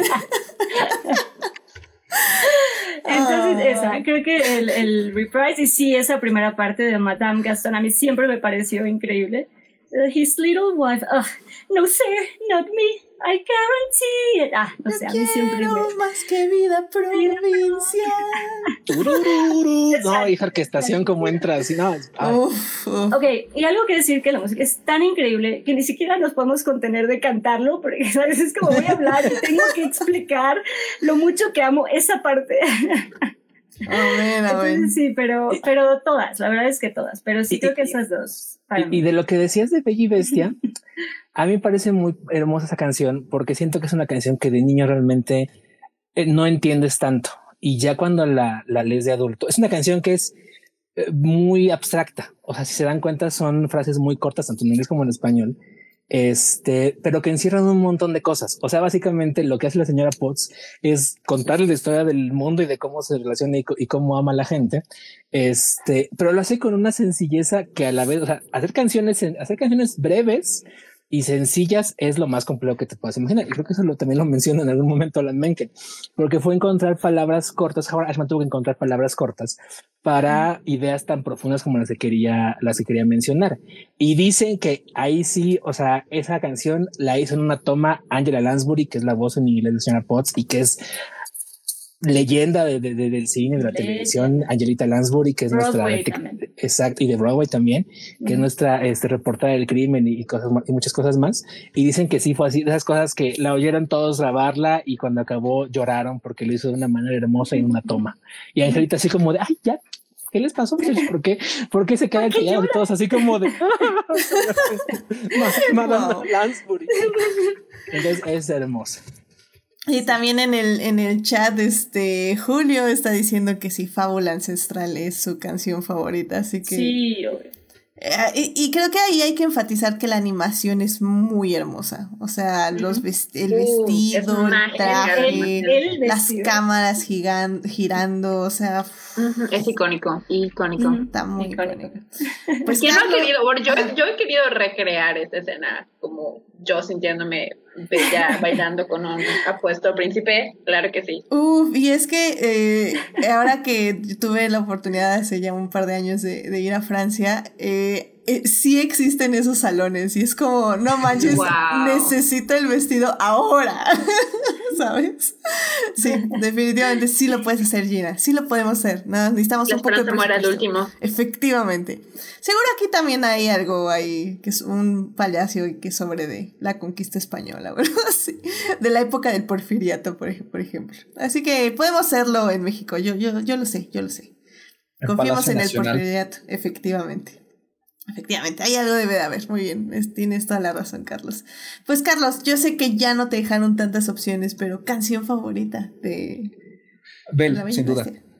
Sí. Bell. O sea, es que, es que con esa de entrada ya la película no puede ir más que ir hacia arriba. Entonces, para mí es, es- por todo lo que ya dijeron, me parece que es un número magistral y funciona tanto narrativa como musical como técnicamente, ¿no? Ya hablando de la animación, me parece que es eh, inmejorable y, y la peli- y la película va para arriba, ¿no? Siempre, siempre va para arriba. Y creo que se le recuerda mucho a ese, a ese número porque además es muy teatral. Mientras que los otros, como bien dijeron, eh, pues no, no es que sea como un ensamble coral tal cual, pero funcionan de otra forma, ¿no? Por ejemplo, la balada principal, pues sí es, es un momento muy distinto, ¿no? Pero esta sí es, no sé, te, te ayuda a entrar en la historia de forma inmediata después de ese toque dramático del prólogo. ¿no? Entonces sí, ese sin duda es, todas me gustan también en general, eh, pero esa es sin duda la que, además, es que siento que además tiene mucho valor de, de repetición. Mucho, mucho valor de repetición. Creo que es Sí. una canción que siempre se me antoja mucho escuchar. Mientras que, como que, por ejemplo, Be Our Guest, para mí, o Gastón, eh, solamente las puedo escuchar cuando veo la película, pero como que escucharlas por separado, de repente me, me, me cuesta ponerle al play. La que sí no me gusta es la que agregaron en el lanzamiento del 2001, que fue la de Human Again. Porque no sé si es por la Ser costumbre. humano otra vez, ser humano otra vez. No sé si es por la costumbre, ¿no? De que te, te meten una escena que no estaba y ya no la puedes quitar y te saca de onda, pero al mismo tiempo siento que la canción no tiene como esa misma chispa. O sea, sí te das cuenta por qué fue un descarte, pero pues está bien, o sea, complementa, como que les da también el spotlight un ratito a los, a, todos los sirvientes, ¿no? Para pues no olvidarlos. Pero sí creo que es la única que, que me parece prescindible en ese sentido. Sí, no, sí, sí, se nota inmediatamente porque la dejaron y, y justamente, eh, de hecho, me, me gustaría enfatizar para ya pasar a la tercera parte y para... Faltó tu canción. Empezar a discutir si ah, justamente, justamente a eso hoy. Ah. Em, es que obviamente ya mencionaron grandes canciones, pero voy a tener que ser el abogado del diablo porque eh, Uriel Botello lo decía en el chat de broma, decía que la de Gastón, y decía, jaja, ok, ¿no? Sí, dilo, dilo, yo te apoyo. Y yo, y yo voy a decir que la de Gastón me gusta mucho. Evidentemente me gustan más las otras, pero la de Gastón siempre me ha gustado mucho. Creo que es una gran canción de villano. Creo que es una canción. Totalmente de acuerdo. Sí, sí, sí. O sea, pone todas las no cualidades del villano o, las cualidades de por qué es el villano Gastón evidentemente tiene muchísimos matices y sí, la verdad es de las canciones que de forma positiva, aunque sea muy errónea la canción, te da como ese, esa adrenalina, ese, esa, esa cosa de sentirte fuerte, de sentirte así como engreíde, de sentirte, eh, o sea, con, con, ese ego, que te sube el ego, ¿sabes? Y, y, sí, pues está mal, entre comillas, porque como digo, es el villano, pero al mismo tiempo creo que por eso es una gran canción, porque sí te puede, te hace un te sube, te sube la canción. Y eso, eso a mí me gusta mucho. Así que la verdad yo sí la tengo como una de las canciones, de mis canciones favoritas de villanos, la verdad. Fíjate que a mí me pasó algo muy chistoso. Esa canción a mí nunca me ha gustado. O sea, creo que es buena. Estoy, estoy muy de acuerdo con lo que dices, pero como que escuchar la letra me da grima. Entonces es como de, ¿no? La, letra del narcisista, qué horror, ¿no? Pero bueno, este, funciona muy bien la canción, pero ¿sabes cuándo realmente la aprecié mucho? Con el, con el live action de, de hace cuatro años. Fue ah, cuando dije, esta canción, dije, no puede ser que la canción que para, hace que a mi gusto personal era como la más floja, este, resulta que es la mejor adaptada porque como que es súper teatral, ¿no? Y es, ah, para mí donde mejor funciona ese en esa película, ese número funciona de maravilla, porque además Luke Evans es el único como que realmente se cree que está, o sea, se, lo toma en serio y en serio en el plan de mi personaje es así y, órale, ¿no? Entonces creo que funciona muy bien esa adaptación, pero además la canción, justo como dices, ¿no? Tiene todo ese, eh, ese desarrollo de personaje que además es totalmente como lo opuesto a la canción de Bell, Aunque no se parezcan musicalmente y ni retomen leitmotivs ni nada, pero, pero sí es como lo opuesto y eso me parece maravilloso. Entonces sí, estoy muy de acuerdo en rescatar esa canción. No, y aparte lo hermoso que es que tenemos también a Le Fou cantándole a, Gastón. es increíble. Además él le contesta como, es que es la vanidad, es que es, increíble, ¿no? Como estas letras de a specimen, yes, I'm La voz de Gastón es buenísima, eh, lo vende realmente eh, el personaje y a mí me impresiona mucho la voz que tiene Gastón tanto en español como en inglés y es la razón principal por la que escucho la canción, por la que me gusta mucho, aparte de las letras bien ridículas.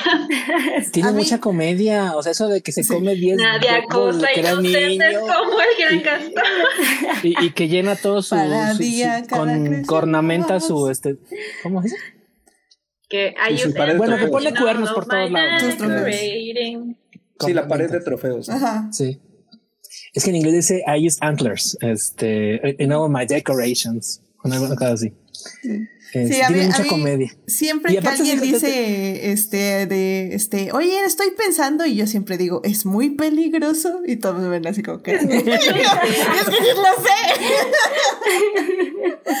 Perdón, Cris, adelante. Además, la canción revela una cosa que eh, es como muy sugerida toda la película, pero que explica una de las razones por la cual Bella tiene que salir huyendo de todo ese, este, de ese pueblo. Todo el pueblo es terriblemente horrible y ignorante. O sea, todas las personas en ese pobre pueblo, así su papá, son malas personas. O sea, son, este, y, eso se complementa muy bien también con The Mob Song, que eh, o Muera Ya, este, Kill the Beast, como quieran llamarle, que es la canción de la multitud, porque ahí te das cuenta que si todos son un ato de incultos que se dejan manipular por Gastón, que es este, es esta encarnación de la, este, de, la masculinidad tóxica y de la, este, oh, y de la fuerza bruta este, porque los manipula, o sea, desde cómo todos en Gastón empiezan a bailar con él y a echarle loas y cosas por el estilo, y finalmente acaba en, The Mob Song, donde básicamente los alebresta a que vayan a atacar un castillo abandonado, porque supuestamente está una bestia ahí. la psicología de masas en todo su esplendor. Ese pobre pueblo sí era pueblo chico infierno grande. O sea, ahí sí que bueno que Bella salió corriendo de ahí. Sí, sí, sí. A mí me gusta mucho esa canción también, la de este de Mob Song, porque como a mí me encanta el ritmo. Es que es, un muy buen ritmo. es la psicología de masas y pues justo la marcha hacia la guerra, ufa, y, y que termina con ese que muera ya, que muera ya. Sí, sí, sí. No, es buenísimo, es muy, muy bueno. Ahorita me, acordaste, pero estuvo circulando ahora hace como unos mesecitos, como tres, cuatro meses en Facebook. Es esta imagen de la, de la batalla ahí en, en, el castillo cuando se están peleando los, aldeanos con todos los, los objetos, ¿no? En, en, el salón principal al pie de las escaleras. Y creo que es un closet.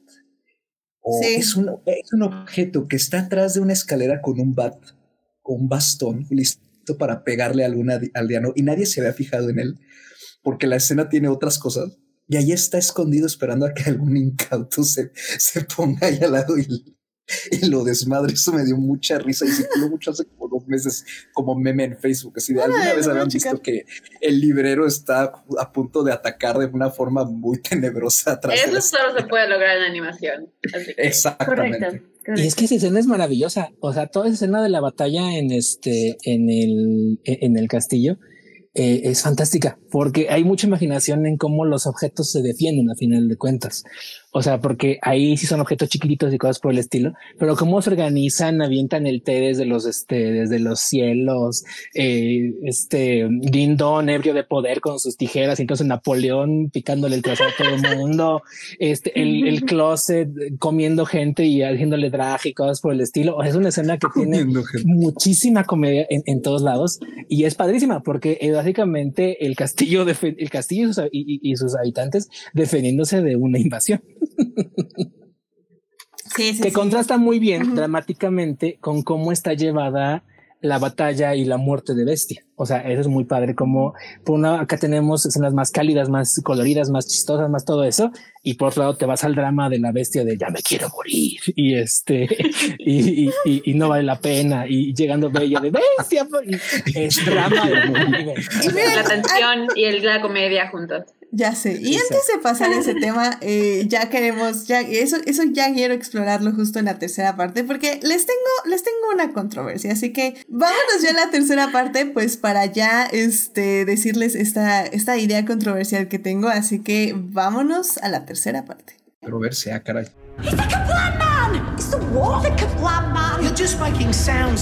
Muy bien, pues ya estamos aquí en la tercera parte para seguir hablando de La Bella y la Bestia, esta película de 1991 que cumple 30 años. Y bueno, en la primera parte les dimos todo el contexto literario, cinematográfico, histórico, etc. etc. En la segunda parte hablamos de la música más que nada, que bueno, es la columna vertebral de la película, sinceramente, y lo grande que es y lo increíble que es.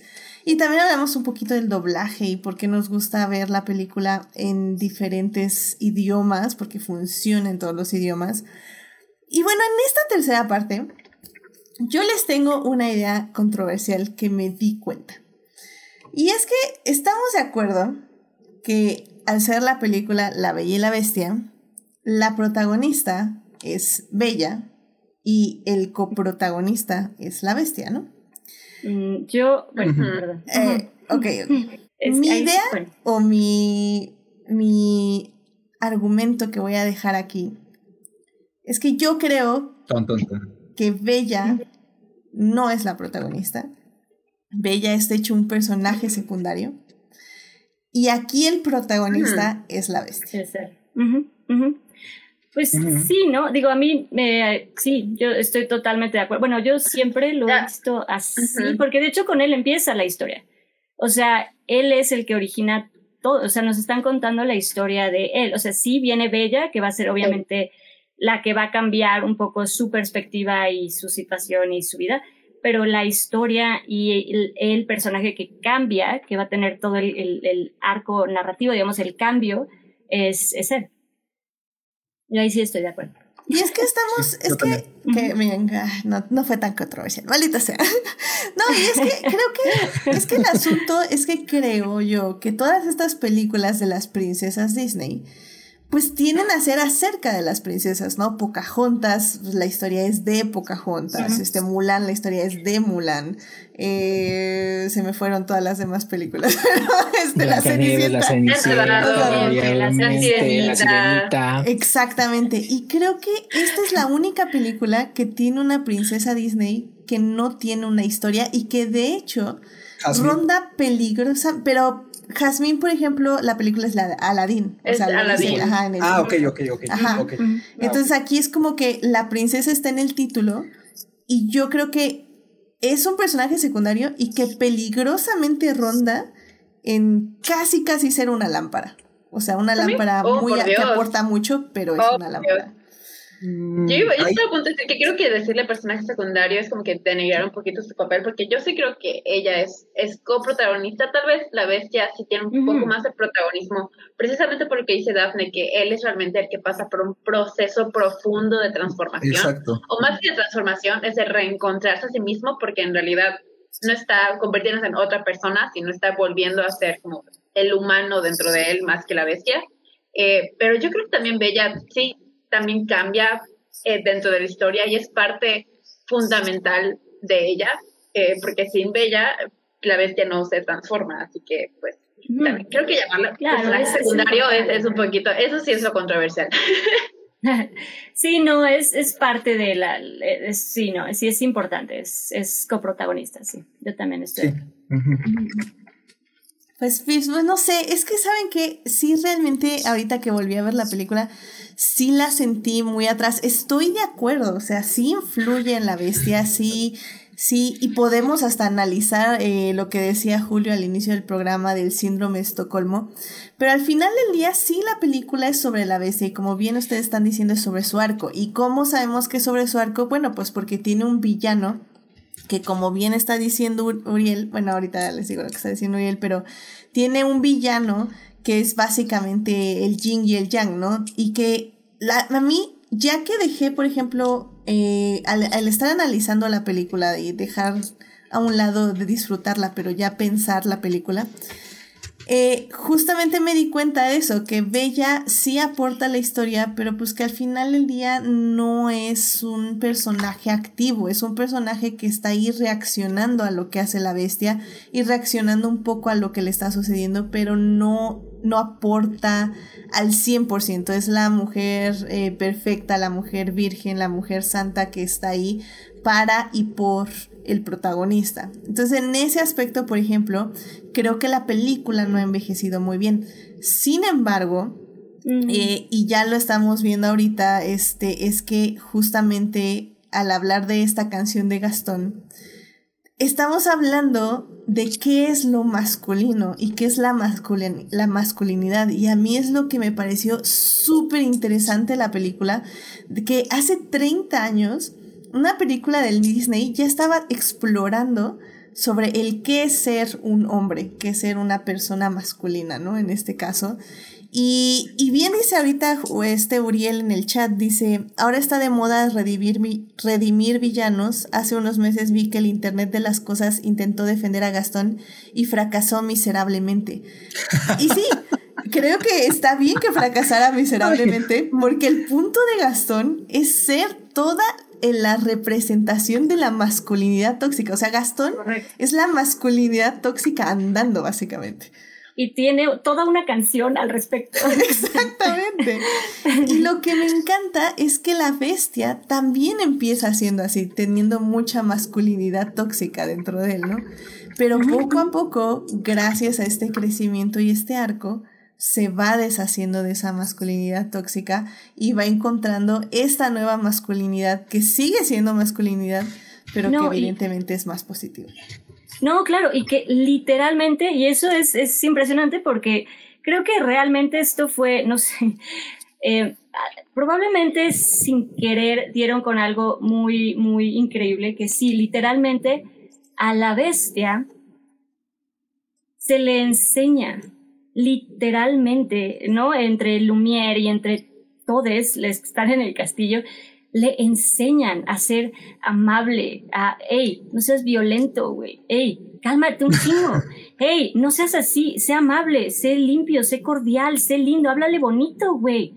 Entonces, literalmente le enseñan a, a, no ser Gastón, ¿no? Y es, es, es muy curioso que, pues sí, y que de alguna manera está muy interesante, que creo que lo vemos reflejado más en la bestia, justamente se, se exalta la, esta cualidad de, violencia, de agresividad, que, ¿no? Como masculina, que obviamente al verse en, en, algo bestial, literalmente por el castigo y el hechizo que le imponen, pues obviamente lo ve mucho más, ¿no? Entonces, o sea, él mismo ve el efecto que tiene esa, esa agresividad obviamente, de nuevo, llevada, multiplicada por ser bestia literalmente, pero obviamente al ver esa, esa agresividad y esa violencia, se obliga a, contenerse y se obliga a cambiar y se obliga a querer ser diferente porque pues tiene que conseguir que alguien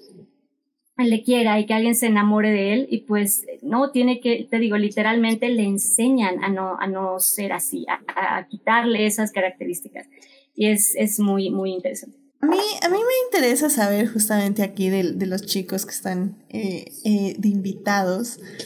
Justo cuál, cuál, es su percepción de esto, porque eh, ya lo estamos hablando Daphne y yo, pero, pero ustedes cómo, cómo les influye en ese aspecto la película cuando fueron creciendo. Pues a mí siempre me pareció, es que es que yo soy como bella.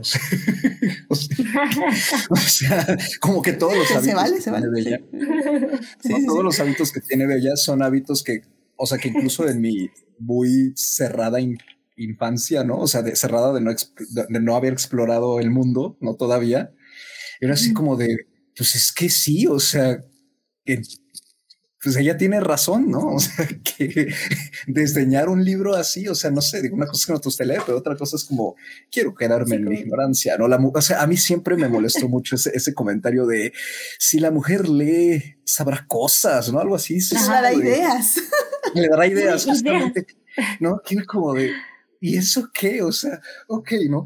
Entonces, a mí siento que, que la película en general pues más que no haya envejecido bien, o sea, creo que el personaje de Bella está muy bien plantado, ¿no? O sea, en, en, en, sus convicciones. Más que nada es un personaje con muchas convicciones que se reflejan mucho. Quizás sí estaban un poquito, digo, no sé, eh, un poquito no controversiales, pero pues en los en esa época no se solía como creo yo, pues como hacer ese tipo de declaraciones como tan, ¿no? De yo soy así y así, ¿no? O sea, como que hacía falta más seguridad, pero tampoco era como algo que fuera así súper, súper eh, mal visto.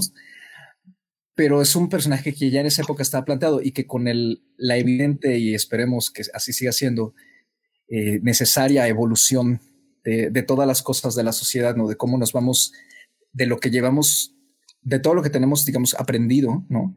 Cómo vamos desaprendiendo lo que ya no nos funciona, pero nos quedamos con lo esencial, ¿no? Por ejemplo, la educación en este caso.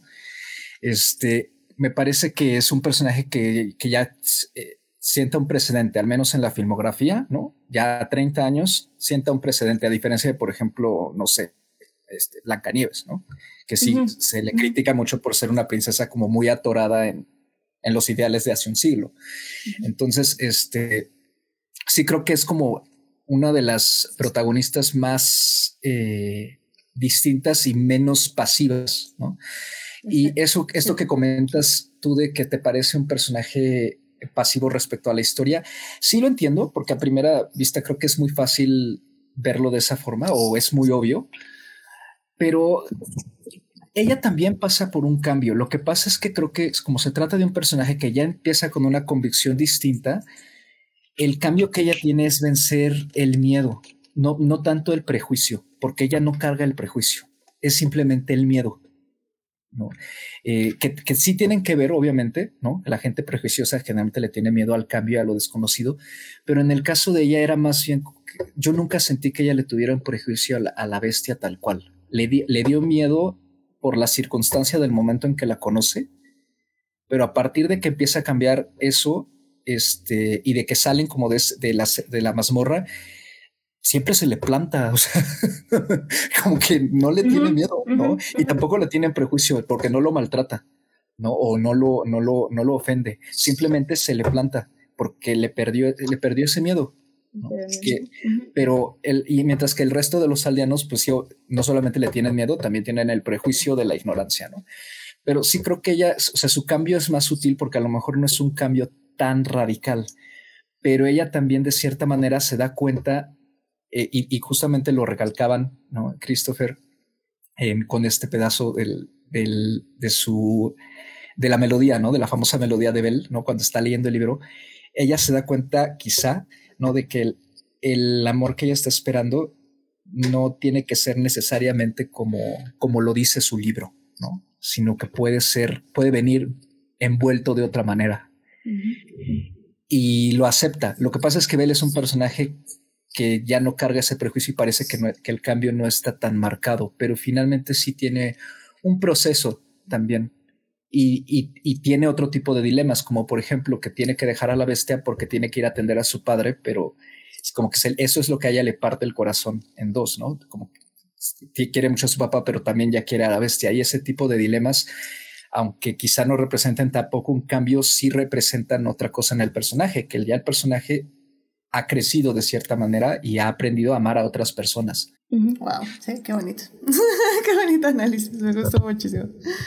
Este, Chris, pues no sé si tú tengas algo que opinar. Sí, de hecho yo lo que quería comentar es, regularmente quienes hacen análisis más académico de las películas de Disney, y en específico del, del, del, del tropo o del estereotipo de la princesa, las históricamente las puedes catalogar de manera muy fácil. Regularmente tienes las clásicas, que son regularmente las que son Blancanieves, Cenicienta y La Bella Durmiente, que son eh, el estereotipo más clásico y, y, en este momento yo creo que más antiguo, más vetusto de princesa.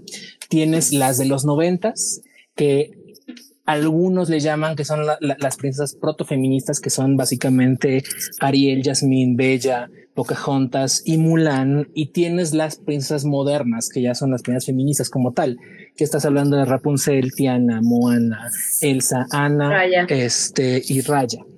Eh, y son una evolución. A final de cuentas, yo sí creo que el personaje de Bella es muy importante porque eh, decías algo así como eh, Edith, algo así como que ella está, eh, eh, ella está muy atrás y más bien creo que lo que pasa es que ella está muy adelante. Los personajes que más tienen que cambiar son Bestia y Gastón, porque Bella ya es una, Bella es un personaje que, o sea, por eso hacía referencia a que el pueblo está lleno de incultos e iletrados.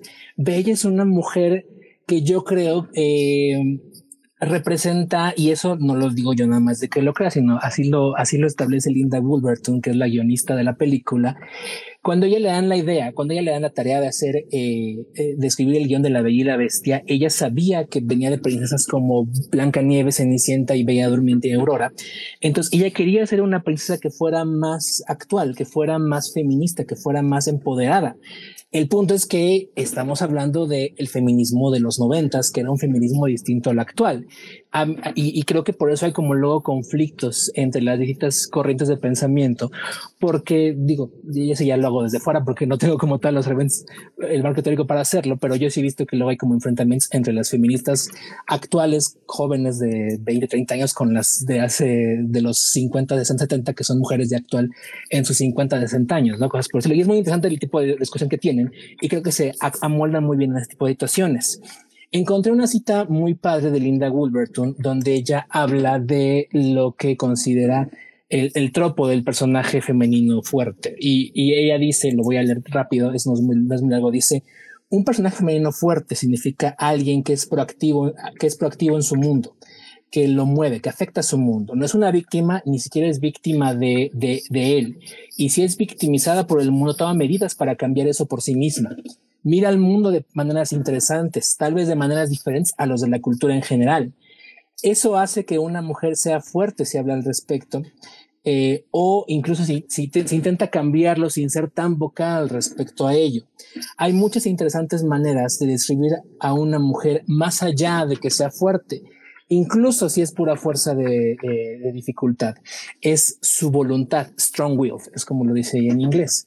Entonces, eh, y ella, eh, cuando reflexiona sobre cómo escribió La Bella y la Bestia, habla de que tuvo que, de que intentó hacer como este mensaje de empoderamiento. Y creo que, digo, a lo mejor el problema que podríamos decirlo, el problema que podríamos ver que tiene es que Bella es demasiado perfecta. y, y, a lo mejor sí, porque pues sí, es, es una, es, es, tiene una mente curiosa, es científica, le gusta la lectura, le gusta la literatura. O sea, tiene un, un, un a lo mejor es un estándar moral muy alto, un estándar eh, este, existencial muy alto pero creo que ella, eh, eh, Linda Wolverton, en su, en su concepción de la película, intentó hacer algo diferente para hacer un personaje distinto. Y a mí sí me ha tocado conocer muchísimas personas, muchísimas mujeres, que dicen que Bella es su princesa favorita por esta cuestión, porque Bella es una mujer que lee, porque Bella es una mujer científica, porque Bella es una mujer que no busca eh, lo que todas las demás personas buscan en relación de pareja, que intenta como romper estereotipos y cosas por el estilo. Ya luego podemos entrar a discusiones más específicas de que la película a lo mejor se estrella en ciertas cuestiones, como lo que comentaban en el chat del síndrome de Estocolmo, cosas por el estilo. Pero creo que entendiendo el contexto de cómo en el mundo hace 30 años, Bella era un personaje progresista para la época y creo que no envejeció tan mal, eh, en el sentido de que puede seguir reconociendo como elementos de empoderamiento de valentía, de carácter, de eh, resiliencia, de este y, cosas por el estilo que siguen ahí plasmados y que son lo que yo creo hace el personaje tan interesante hasta la fecha. Y ya nada más para responder la pregunta que originalmente habías hecho respecto a Gastón y a, y, y a Bestia, Sí, o sea, ambos son encarnaciones como tal de, de, de, de masculinidad tóxica. Eh, ambos son encarnaciones, son modelos de cómo se siente o cómo se piensa que debe ser un hombre, que deben ser fuertes, que deben ser eh, rudos, que deben ser, como decía el, el, típico mexicano, feos, fuertes y formales, ¿no? Eh, a pesar de que vienen probablemente de, de, orígenes muy distintos, el origen de, Bestia es, es, es viene, Bestia y, su pecado viene de sus privilegios. O sea, Bestia se convierte en una, en una, eh, exacto, Bestia se convierte en, en bestia, valga la redundancia, por la arrogancia que le da ser un heredero, ser príncipe, tener dinero, tener gente de servicio y cosas por el estilo la, eh, eh, los defectos de Gastón vienen de ser un héroe de guerra. Recordemos que Gastón es, es un héroe de guerra y el haber triunfado en la guerra y cosas por el estilo es lo que le da como que esa este, eh, resonancia en el pueblo, que le hagan caso porque lo ven como un héroe de guerra, lo ven como alguien fuerte que los puede proteger y cosas por el estilo, que son características que regularmente en el mundo real se asocian con, eh, con, la masculinidad y que los hombres buscan muchas veces encontrar. El punto principal eh, y que es la diferencia es que eh, Bella elige o, al, que, al que aprende su lección y al que se da cuenta que esos, esos defectos no son funcionales. Con mucha ayuda, ¿eh? porque eh, no hay un realmente, o sea, Bestia es muy testarudo y muy terco.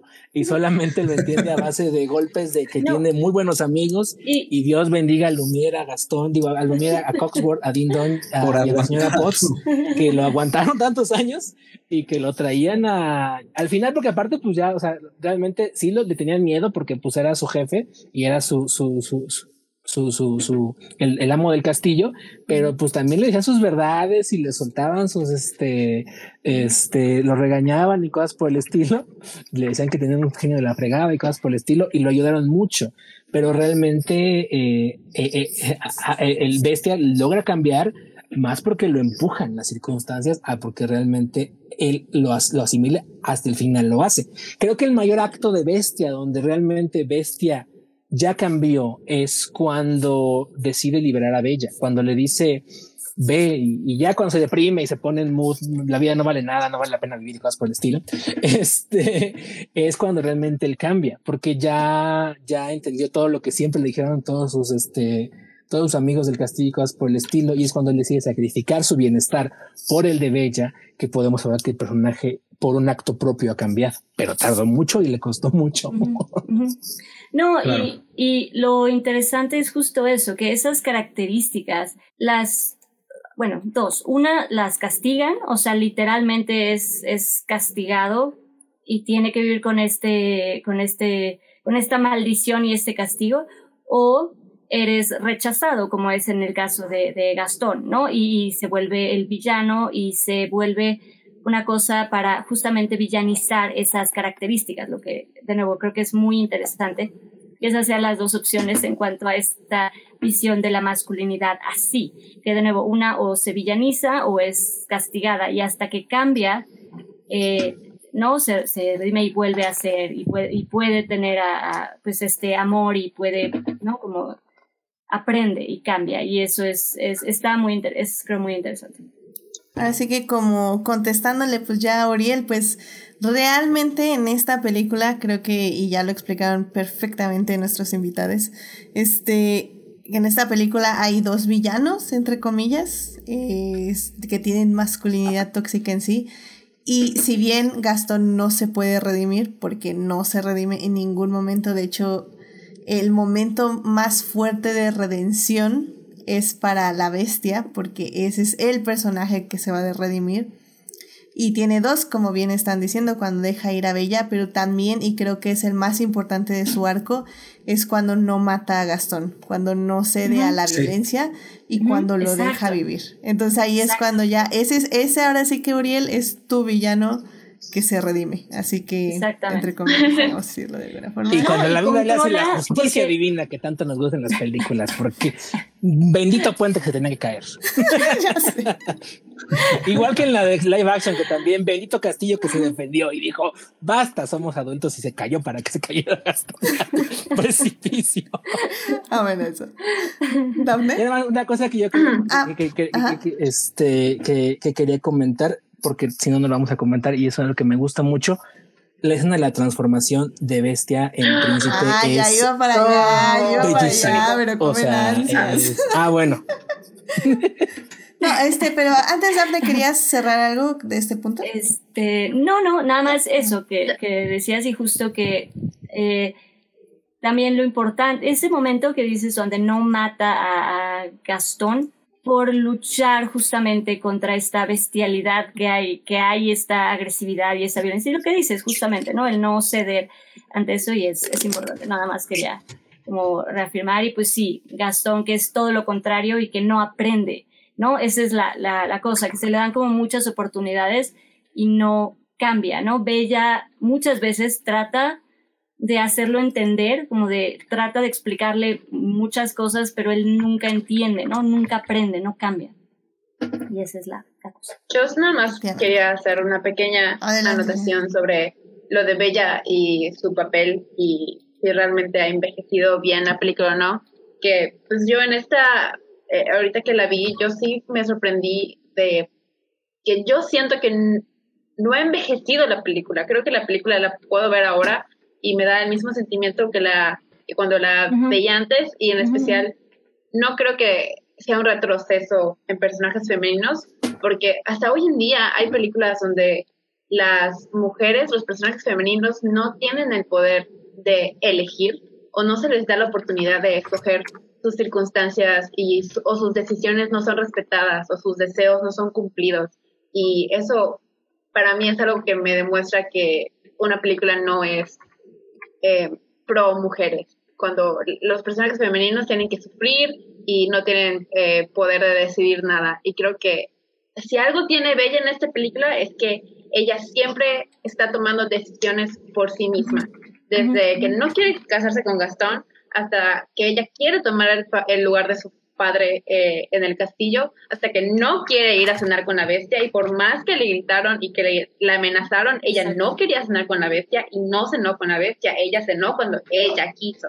Y cuando, ah, y también le dijeron, no vayas al al oeste. Y la morra ahí fue, porque nadie le va a decir que no puede hacer algo. Y si ella no, quiere hacer, que va al al oeste. Y cuando la bestia se molesta, cuando la descubre ahí, ella decide irse aunque, y dice, promesa o no, no puedo quedarme aquí un segundo más y ella decide irse. Pero luego además, cuando la bestia va y la rescata y está casi muerta en el suelo, bestia tenía el poder de dejarlo ahí a morirse. Ella tenía su caballo y podía irse y olvidarse de todo el asunto, ya no la iban a ir a buscar y ella decide ayudar a Bestia a regresar y ayudarlo a sanar y quedarse. Ahí ella ya sabía que podía agarrar a Philip e irse, pero decide quedarse. Así que yo sí creo que es algo muy importante como de, de, de enfatizar que Bella tiene mucho poder, tiene mucha autosuficiencia y mucho poder de ella escoger dónde quiere estar y de no aceptar un no por respuesta o de no dejarse mangonear, no dejarse manipular ni, ni que Gastón le amenazó de que voy a meter a tu, papá en un asilo si no te casas conmigo, no sé, ella dijo nunca. Así que creo que eso es algo muy poderoso que hasta el día de hoy, en el año de nuestro Señor 2021, muchas películas no le dan ese poder de decisión a las mujeres. Así que, bien hecho. Me convencieron, me convencieron, la verdad. Esta, les da la vuelta a todas. Tu, tuvieron muy buenos argumentos, me convencieron definitivamente. Este, yo, yo quería traer aquí el punto controversial a ver qué salía y pues no. Al final del día eh, reforzaron el papel de Bella y sí, estoy completamente de acuerdo con todo lo que dijeron y...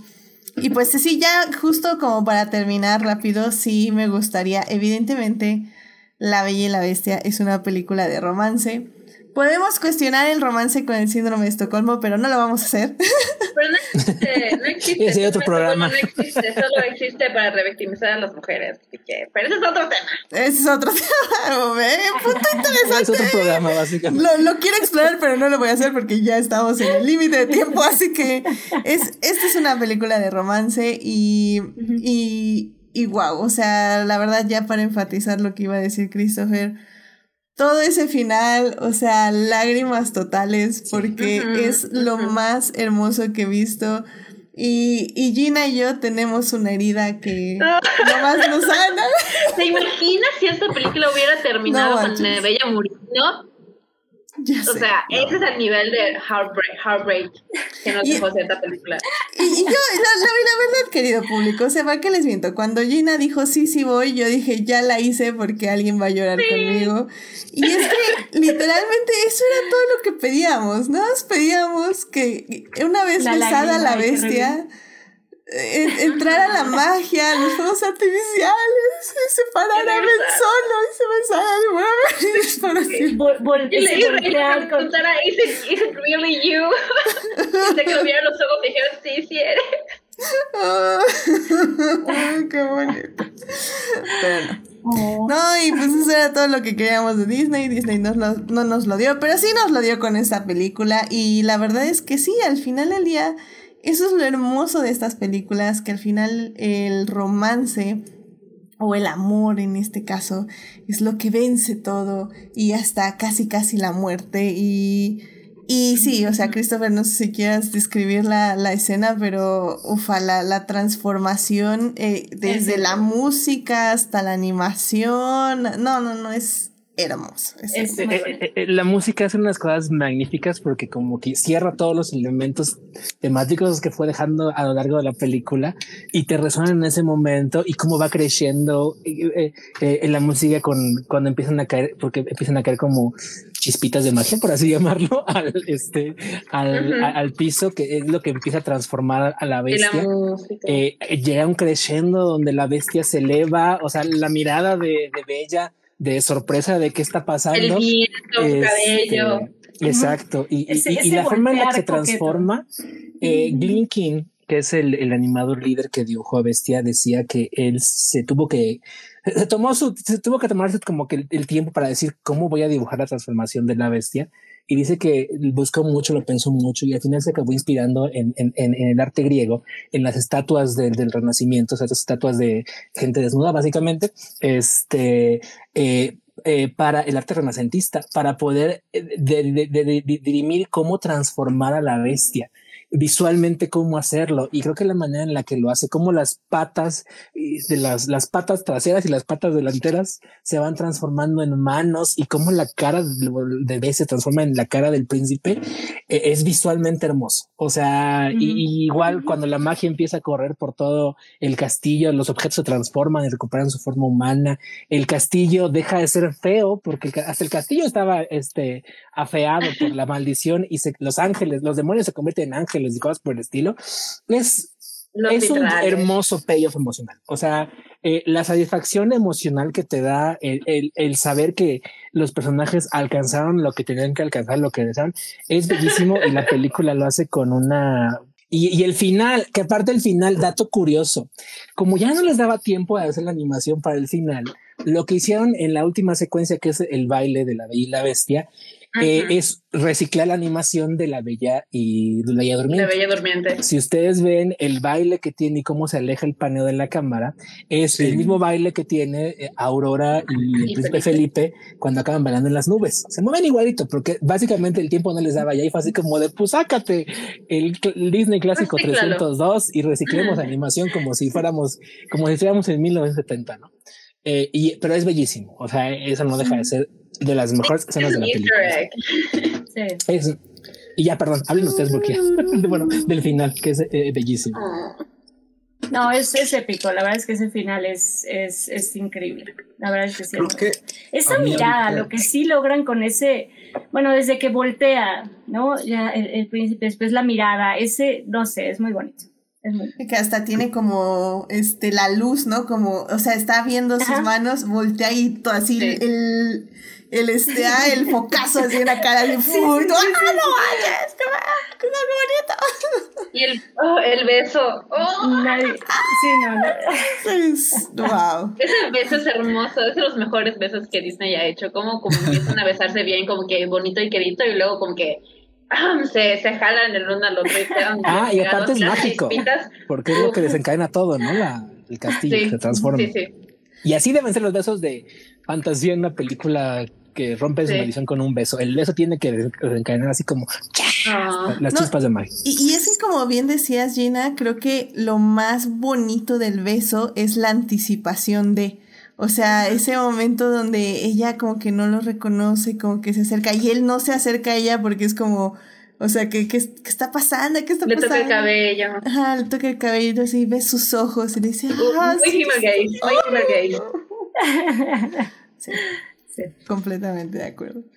Ay, Carlos, ¿ibas a mencionar algo? Ah, sí, bueno, a mí también me gusta mucho la, la escena final, ¿no? Creo que como, como bien han descrito es totalmente apoteósica y además este creo que esa transición, ¿no? De cómo se va.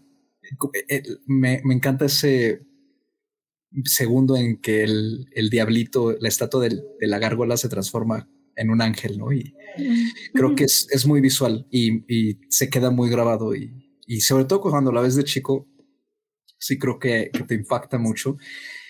Viendo la película y ahora con más perspectiva, creo que si hay algo que no me gusta de esa secuencia final es que siento que se me hace muy cortita, está como medio acelerada, ¿no? Pero es justo como acaba de, explicar Christopher, ¿no? Así de, es que ya se les estaba acabando el presupuesto. Y, sí, el baile es así como súper, vamos. Creo que ya cuando, cuando pones a verla en ese sentido, ¿no? Como, como teniendo eso en, cuenta, sí, sí se siente justamente esa aceleración, ¿no? Como que de Yo sí sentí esta vez la película muy rápida, con que iba avanzando muy rápido. No me había fijado de eso, pero sí. Aparte dura bien poquito, hora 20. Sí, es muy cortita. Es muy cortita. Pero por ejemplo, en particular ahí el cierre es como, como de, bueno, ya, ¿no? O sea, ya se van a pagar. o sea, literalmente la señora Potts, sí, van a vivir felices para siempre, va, corte, vámonos.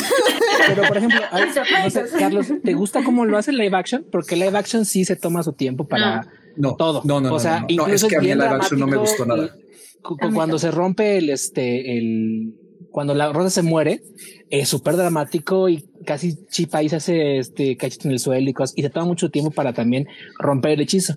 Eh, y el baile final sí toma, así se toma su tiempo a final de cuentas en live action. Sí, o sea, creo que la, creo que la, la, la animada pudo haber utilizado como quizá un minuto más o menos, o sea, como otros 30 segundos, un poco. Eh, quizá a lo mejor pasarnos un poquito, no sé, o sea, es mucho pedir y es como puro fan wishing, ¿no? Pero... Solo para terminar de exprimir las, las Ajá, o sea, como, como por ejemplo, ¿no? Esta, siempre me quedó como la espinita de que hubiera sido bonito ver la transformación de la escalera, ¿no? Que es por donde ellos salen siempre, ¿no? En, en la escena del baile, como esa escalera que se veía toda tétrica y fea. Entonces, o sea, como por dentro del castillo que se veía así, pero posiblemente nos lo ponen ya en el baile, ¿no? Entonces, es nada más como fan wishing, pero si no, en la versión de live action sí creo que se desluce mucho. O sea, también a mí eh, el live action no me gustó nada, más salvo el número de Gastón, pero, pero sí creo que, como bien han eh, dicho Daphne, es una película que funcionara en live action en particular, o al menos no con, sobre todo para todo lo que tiene que ver con el castillo, ¿no? Porque digamos que lo del pueblito visualmente lo rescatas, ¿no? O sea, todas las canciones están como entonadas hacia abajo y en lugar de animarte te deprimen, pero como que el, diseño de producción dices, eh, esto no se ve como este, obra de teatro eh, sin presupuesto, eh, échala y se va como Aladdin, ¿no? Con donde todo el set como de FOMI casi casi, eh, pero o sea, sí, aquí sí se veía como que la, la, inversión de... No, pues muchas gracias y pues sí. o sea, creo que, pues sí, estoy, estoy de acuerdo con todo lo que ustedes dicen, creo que el final, a mí tal vez lo que me hubiera gustado es tener una última mirada entre Bella y el príncipe, porque no, nunca tiene nombre, entonces sería el príncipe. Adam, claro. Es Adam, ¿no? ¿Adam? Ah, Es Adam. Ah, ah, Mucho gusto. sí, me, me, hubiera gustado ver como una última interacción, no sin palabras, sin nada, pero como algo más íntimo, pero pues como bien dice Chris, pues ya fue como, ya, recíclate el baile, vámonos señora Potts, bien feliz para siempre, corte, vamos, bye. bueno, nos regalan el vitral, muy bonito. Que... sí, el vitral. el vitral. El vitral, está, el vitral está, si van a Disney World alguna vez y van al, al castillo de la Bella y la Bestia, está vitral ahí. Uf, está hermoso, tómense fotos. Wow, qué padre. Muy bien, muy bien, muy bien. Y bueno, ya, este. Mm, Yo nada más quería hacer un comentario muy breve para sobre el legado de la cinta.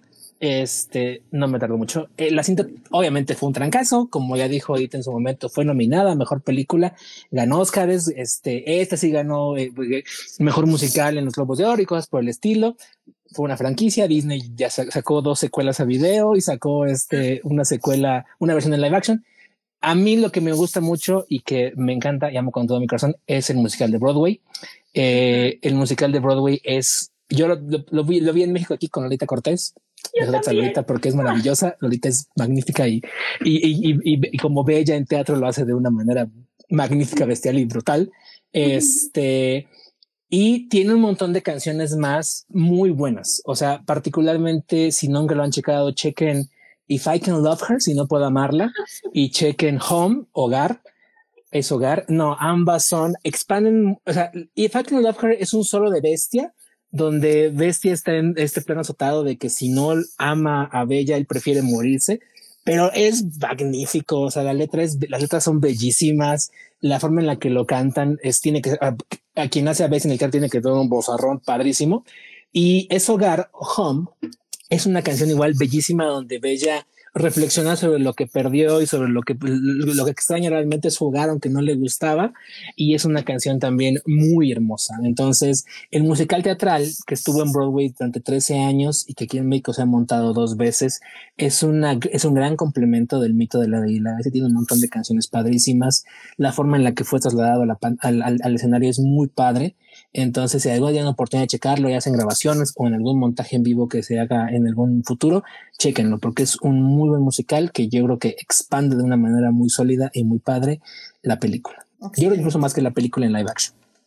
Aunque, así, aunque me gusta y me lo que sea. Yo olvidé la película live action. La verdad, en serio, no me acuerdo de nada. O sea, lo único que rescato de la live action es Evermore, pero definitivamente creo que si vamos a hablar de canciones adicionales, el musical tiene mejores canciones que Evermore. Pero si algo le puedo rescatar de la live action es Evermore. Siento que sí es una buena canción. Ok, ok, ok. Les diría que la voy a revisar, pero sinceramente no.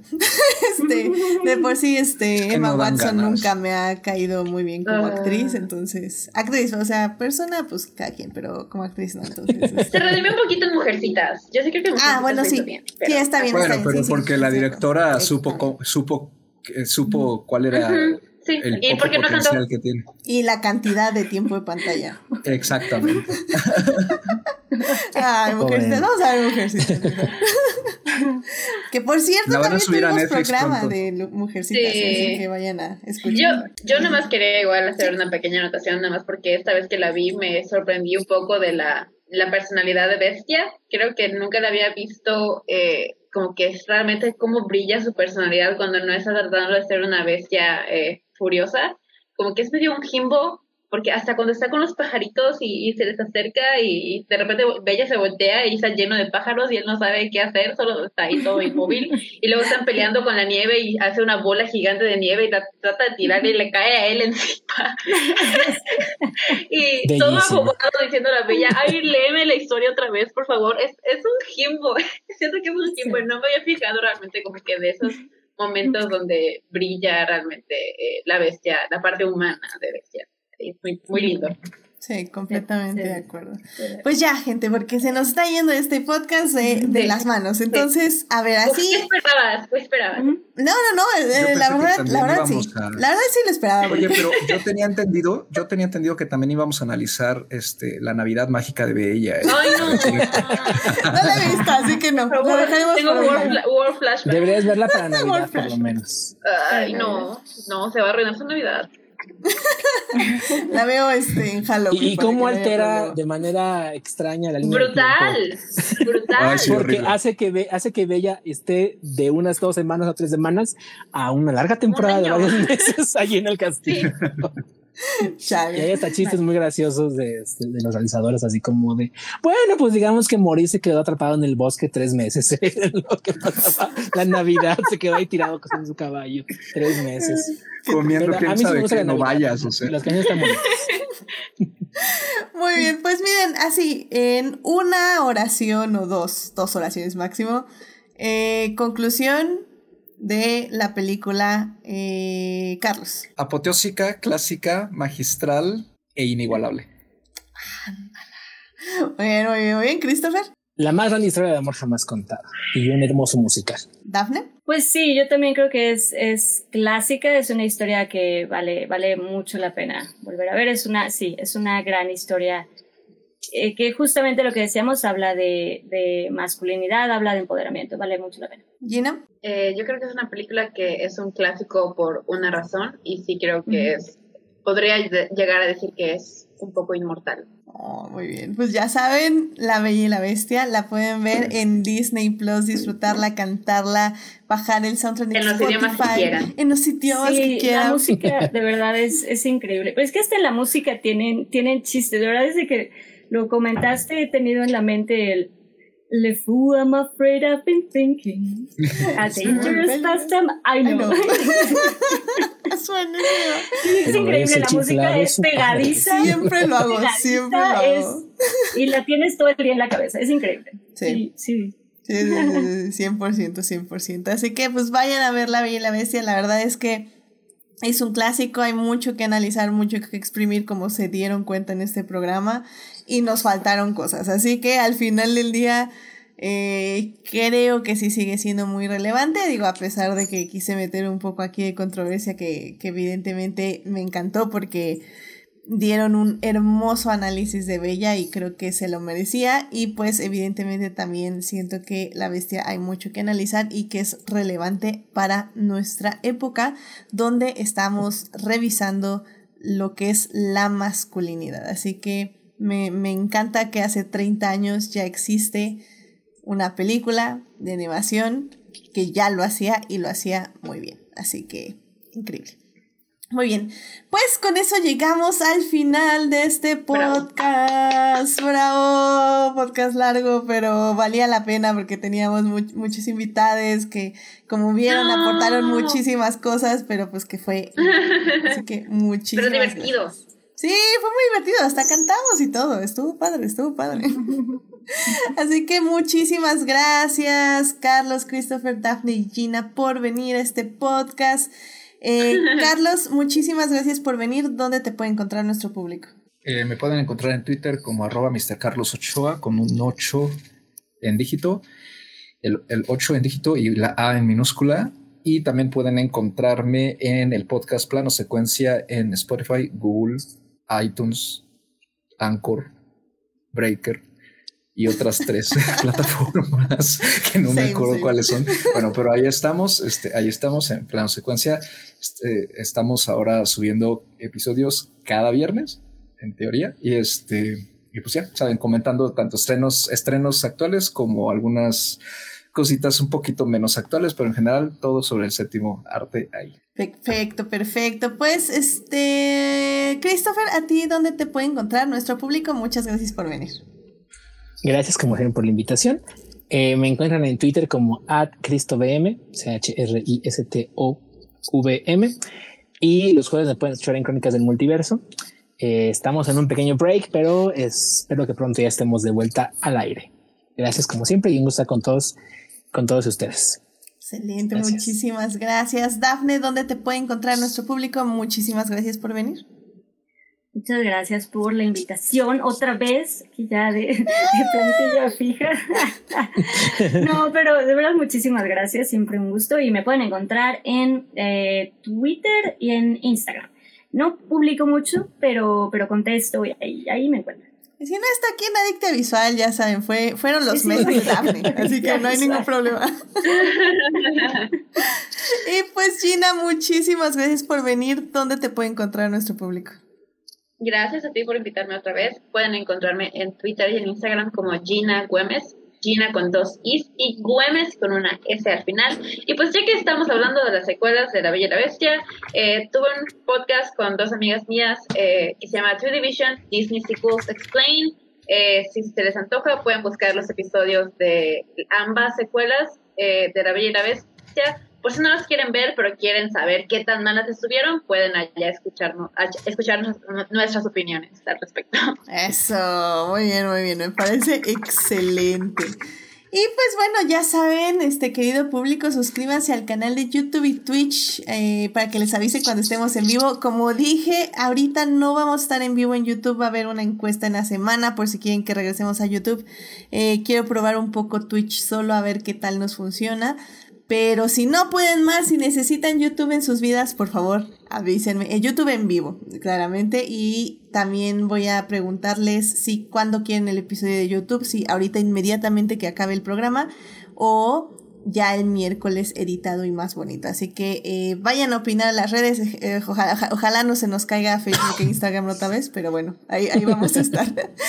y pues muchísimas gracias a quienes estuvieron escuchando el programa. Muchísimas gracias a Héctor, a, Julián, a Julio, a Uriel, a Sofía, que estuvieron ahí en el chat, este, comentando. Muchísimas gracias a Julián que acaba de llegar y pues que ya, como siempre, este, está ahí muy al pendiente y dice que no estaba escribiendo, pero estaba moderando. No lo dudo, Julián, tú, tú eres el moderador oficial de Dicta Visual, así que muchísimas gracias por estar aquí. Y bueno, también muchísimas gracias a quienes nos oyen en la semana en Heartis, Spotify, Google Podcast y en iTunes. Este programa estará ahí, disponible a partir del miércoles en la mañana. Muchísimos saludos a Juan Pablo Nevado, a Jesús Alfredo, a Joyce, a Fernando, a Jorge Arturo, a Jessica, a Ximena, a Uriel Botello, ah, bueno, que estuvo en el chat, y a Taco de Lechuga, que son parte del team diferidos. Muchas gracias por escuchar y si nos que escuchan en diferido y ya no les menciono o quieren que les mencione, escríbanme porque luego digo, bueno, ya yo creo que ya no nos escuchan y ya les dejo de mencionar y de repente ya me escriben que sí siguen escuchando y ya les vuelvo a incluir en esta lista. Así que ahí mándenme un mensajito y con mucho gusto este aquí les mandamos un saludo en el programa. Y bueno, ya saben, Adicta Visual está en Facebook y en Instagram y pues ahí estamos al pendiente. Así que cualquier cosa ahí nos pueden escribir con los lives y los reels y etc. Y ya van a regresar los lives porque tengo un par de eh, cosas pendientes que analizar. Así que bueno. Mm. Em, la próxima semana ya tenemos tema, vamos a hablar de Ted Lasso, que es esta gran serie de Apple TV que termina su segunda temporada este viernes. Entonces, sí, Daphne, yo lo sé, ya estás apuntada. sí, la, la racha de Daphne sigue. ¿Qué me haces? La racha de Daphne sigue que le vamos a hacer, así que eh, vamos a estar, al pendiente, vamos a hablar de el final de la segunda temporada de Ted Lasso. Y vamos a hablar también ya de las ocho temporadas, ocho temporadas creo que sí, de Brooklyn Nine-Nine que llegó a su final hace unas semanitas, así que vamos a hacer un dos por uno para hablar de las comedias en la televisión, así que va, va a estar padre, únanse ahí en el programa. Y pues eh, muchas gracias por escuchar, querido público. Cuídense mucho, sigan usando cubrebocas, que tengan una muy linda semana y por favor no bajen la guardia. Así que cuídense mucho. Nos vemos. Muchísimas gracias, Gina, Dafne, Christopher, Carlos. Cuídense mucho. Bye bye. Gracias, adiós. Gracias, Edith. Bye. Gracias.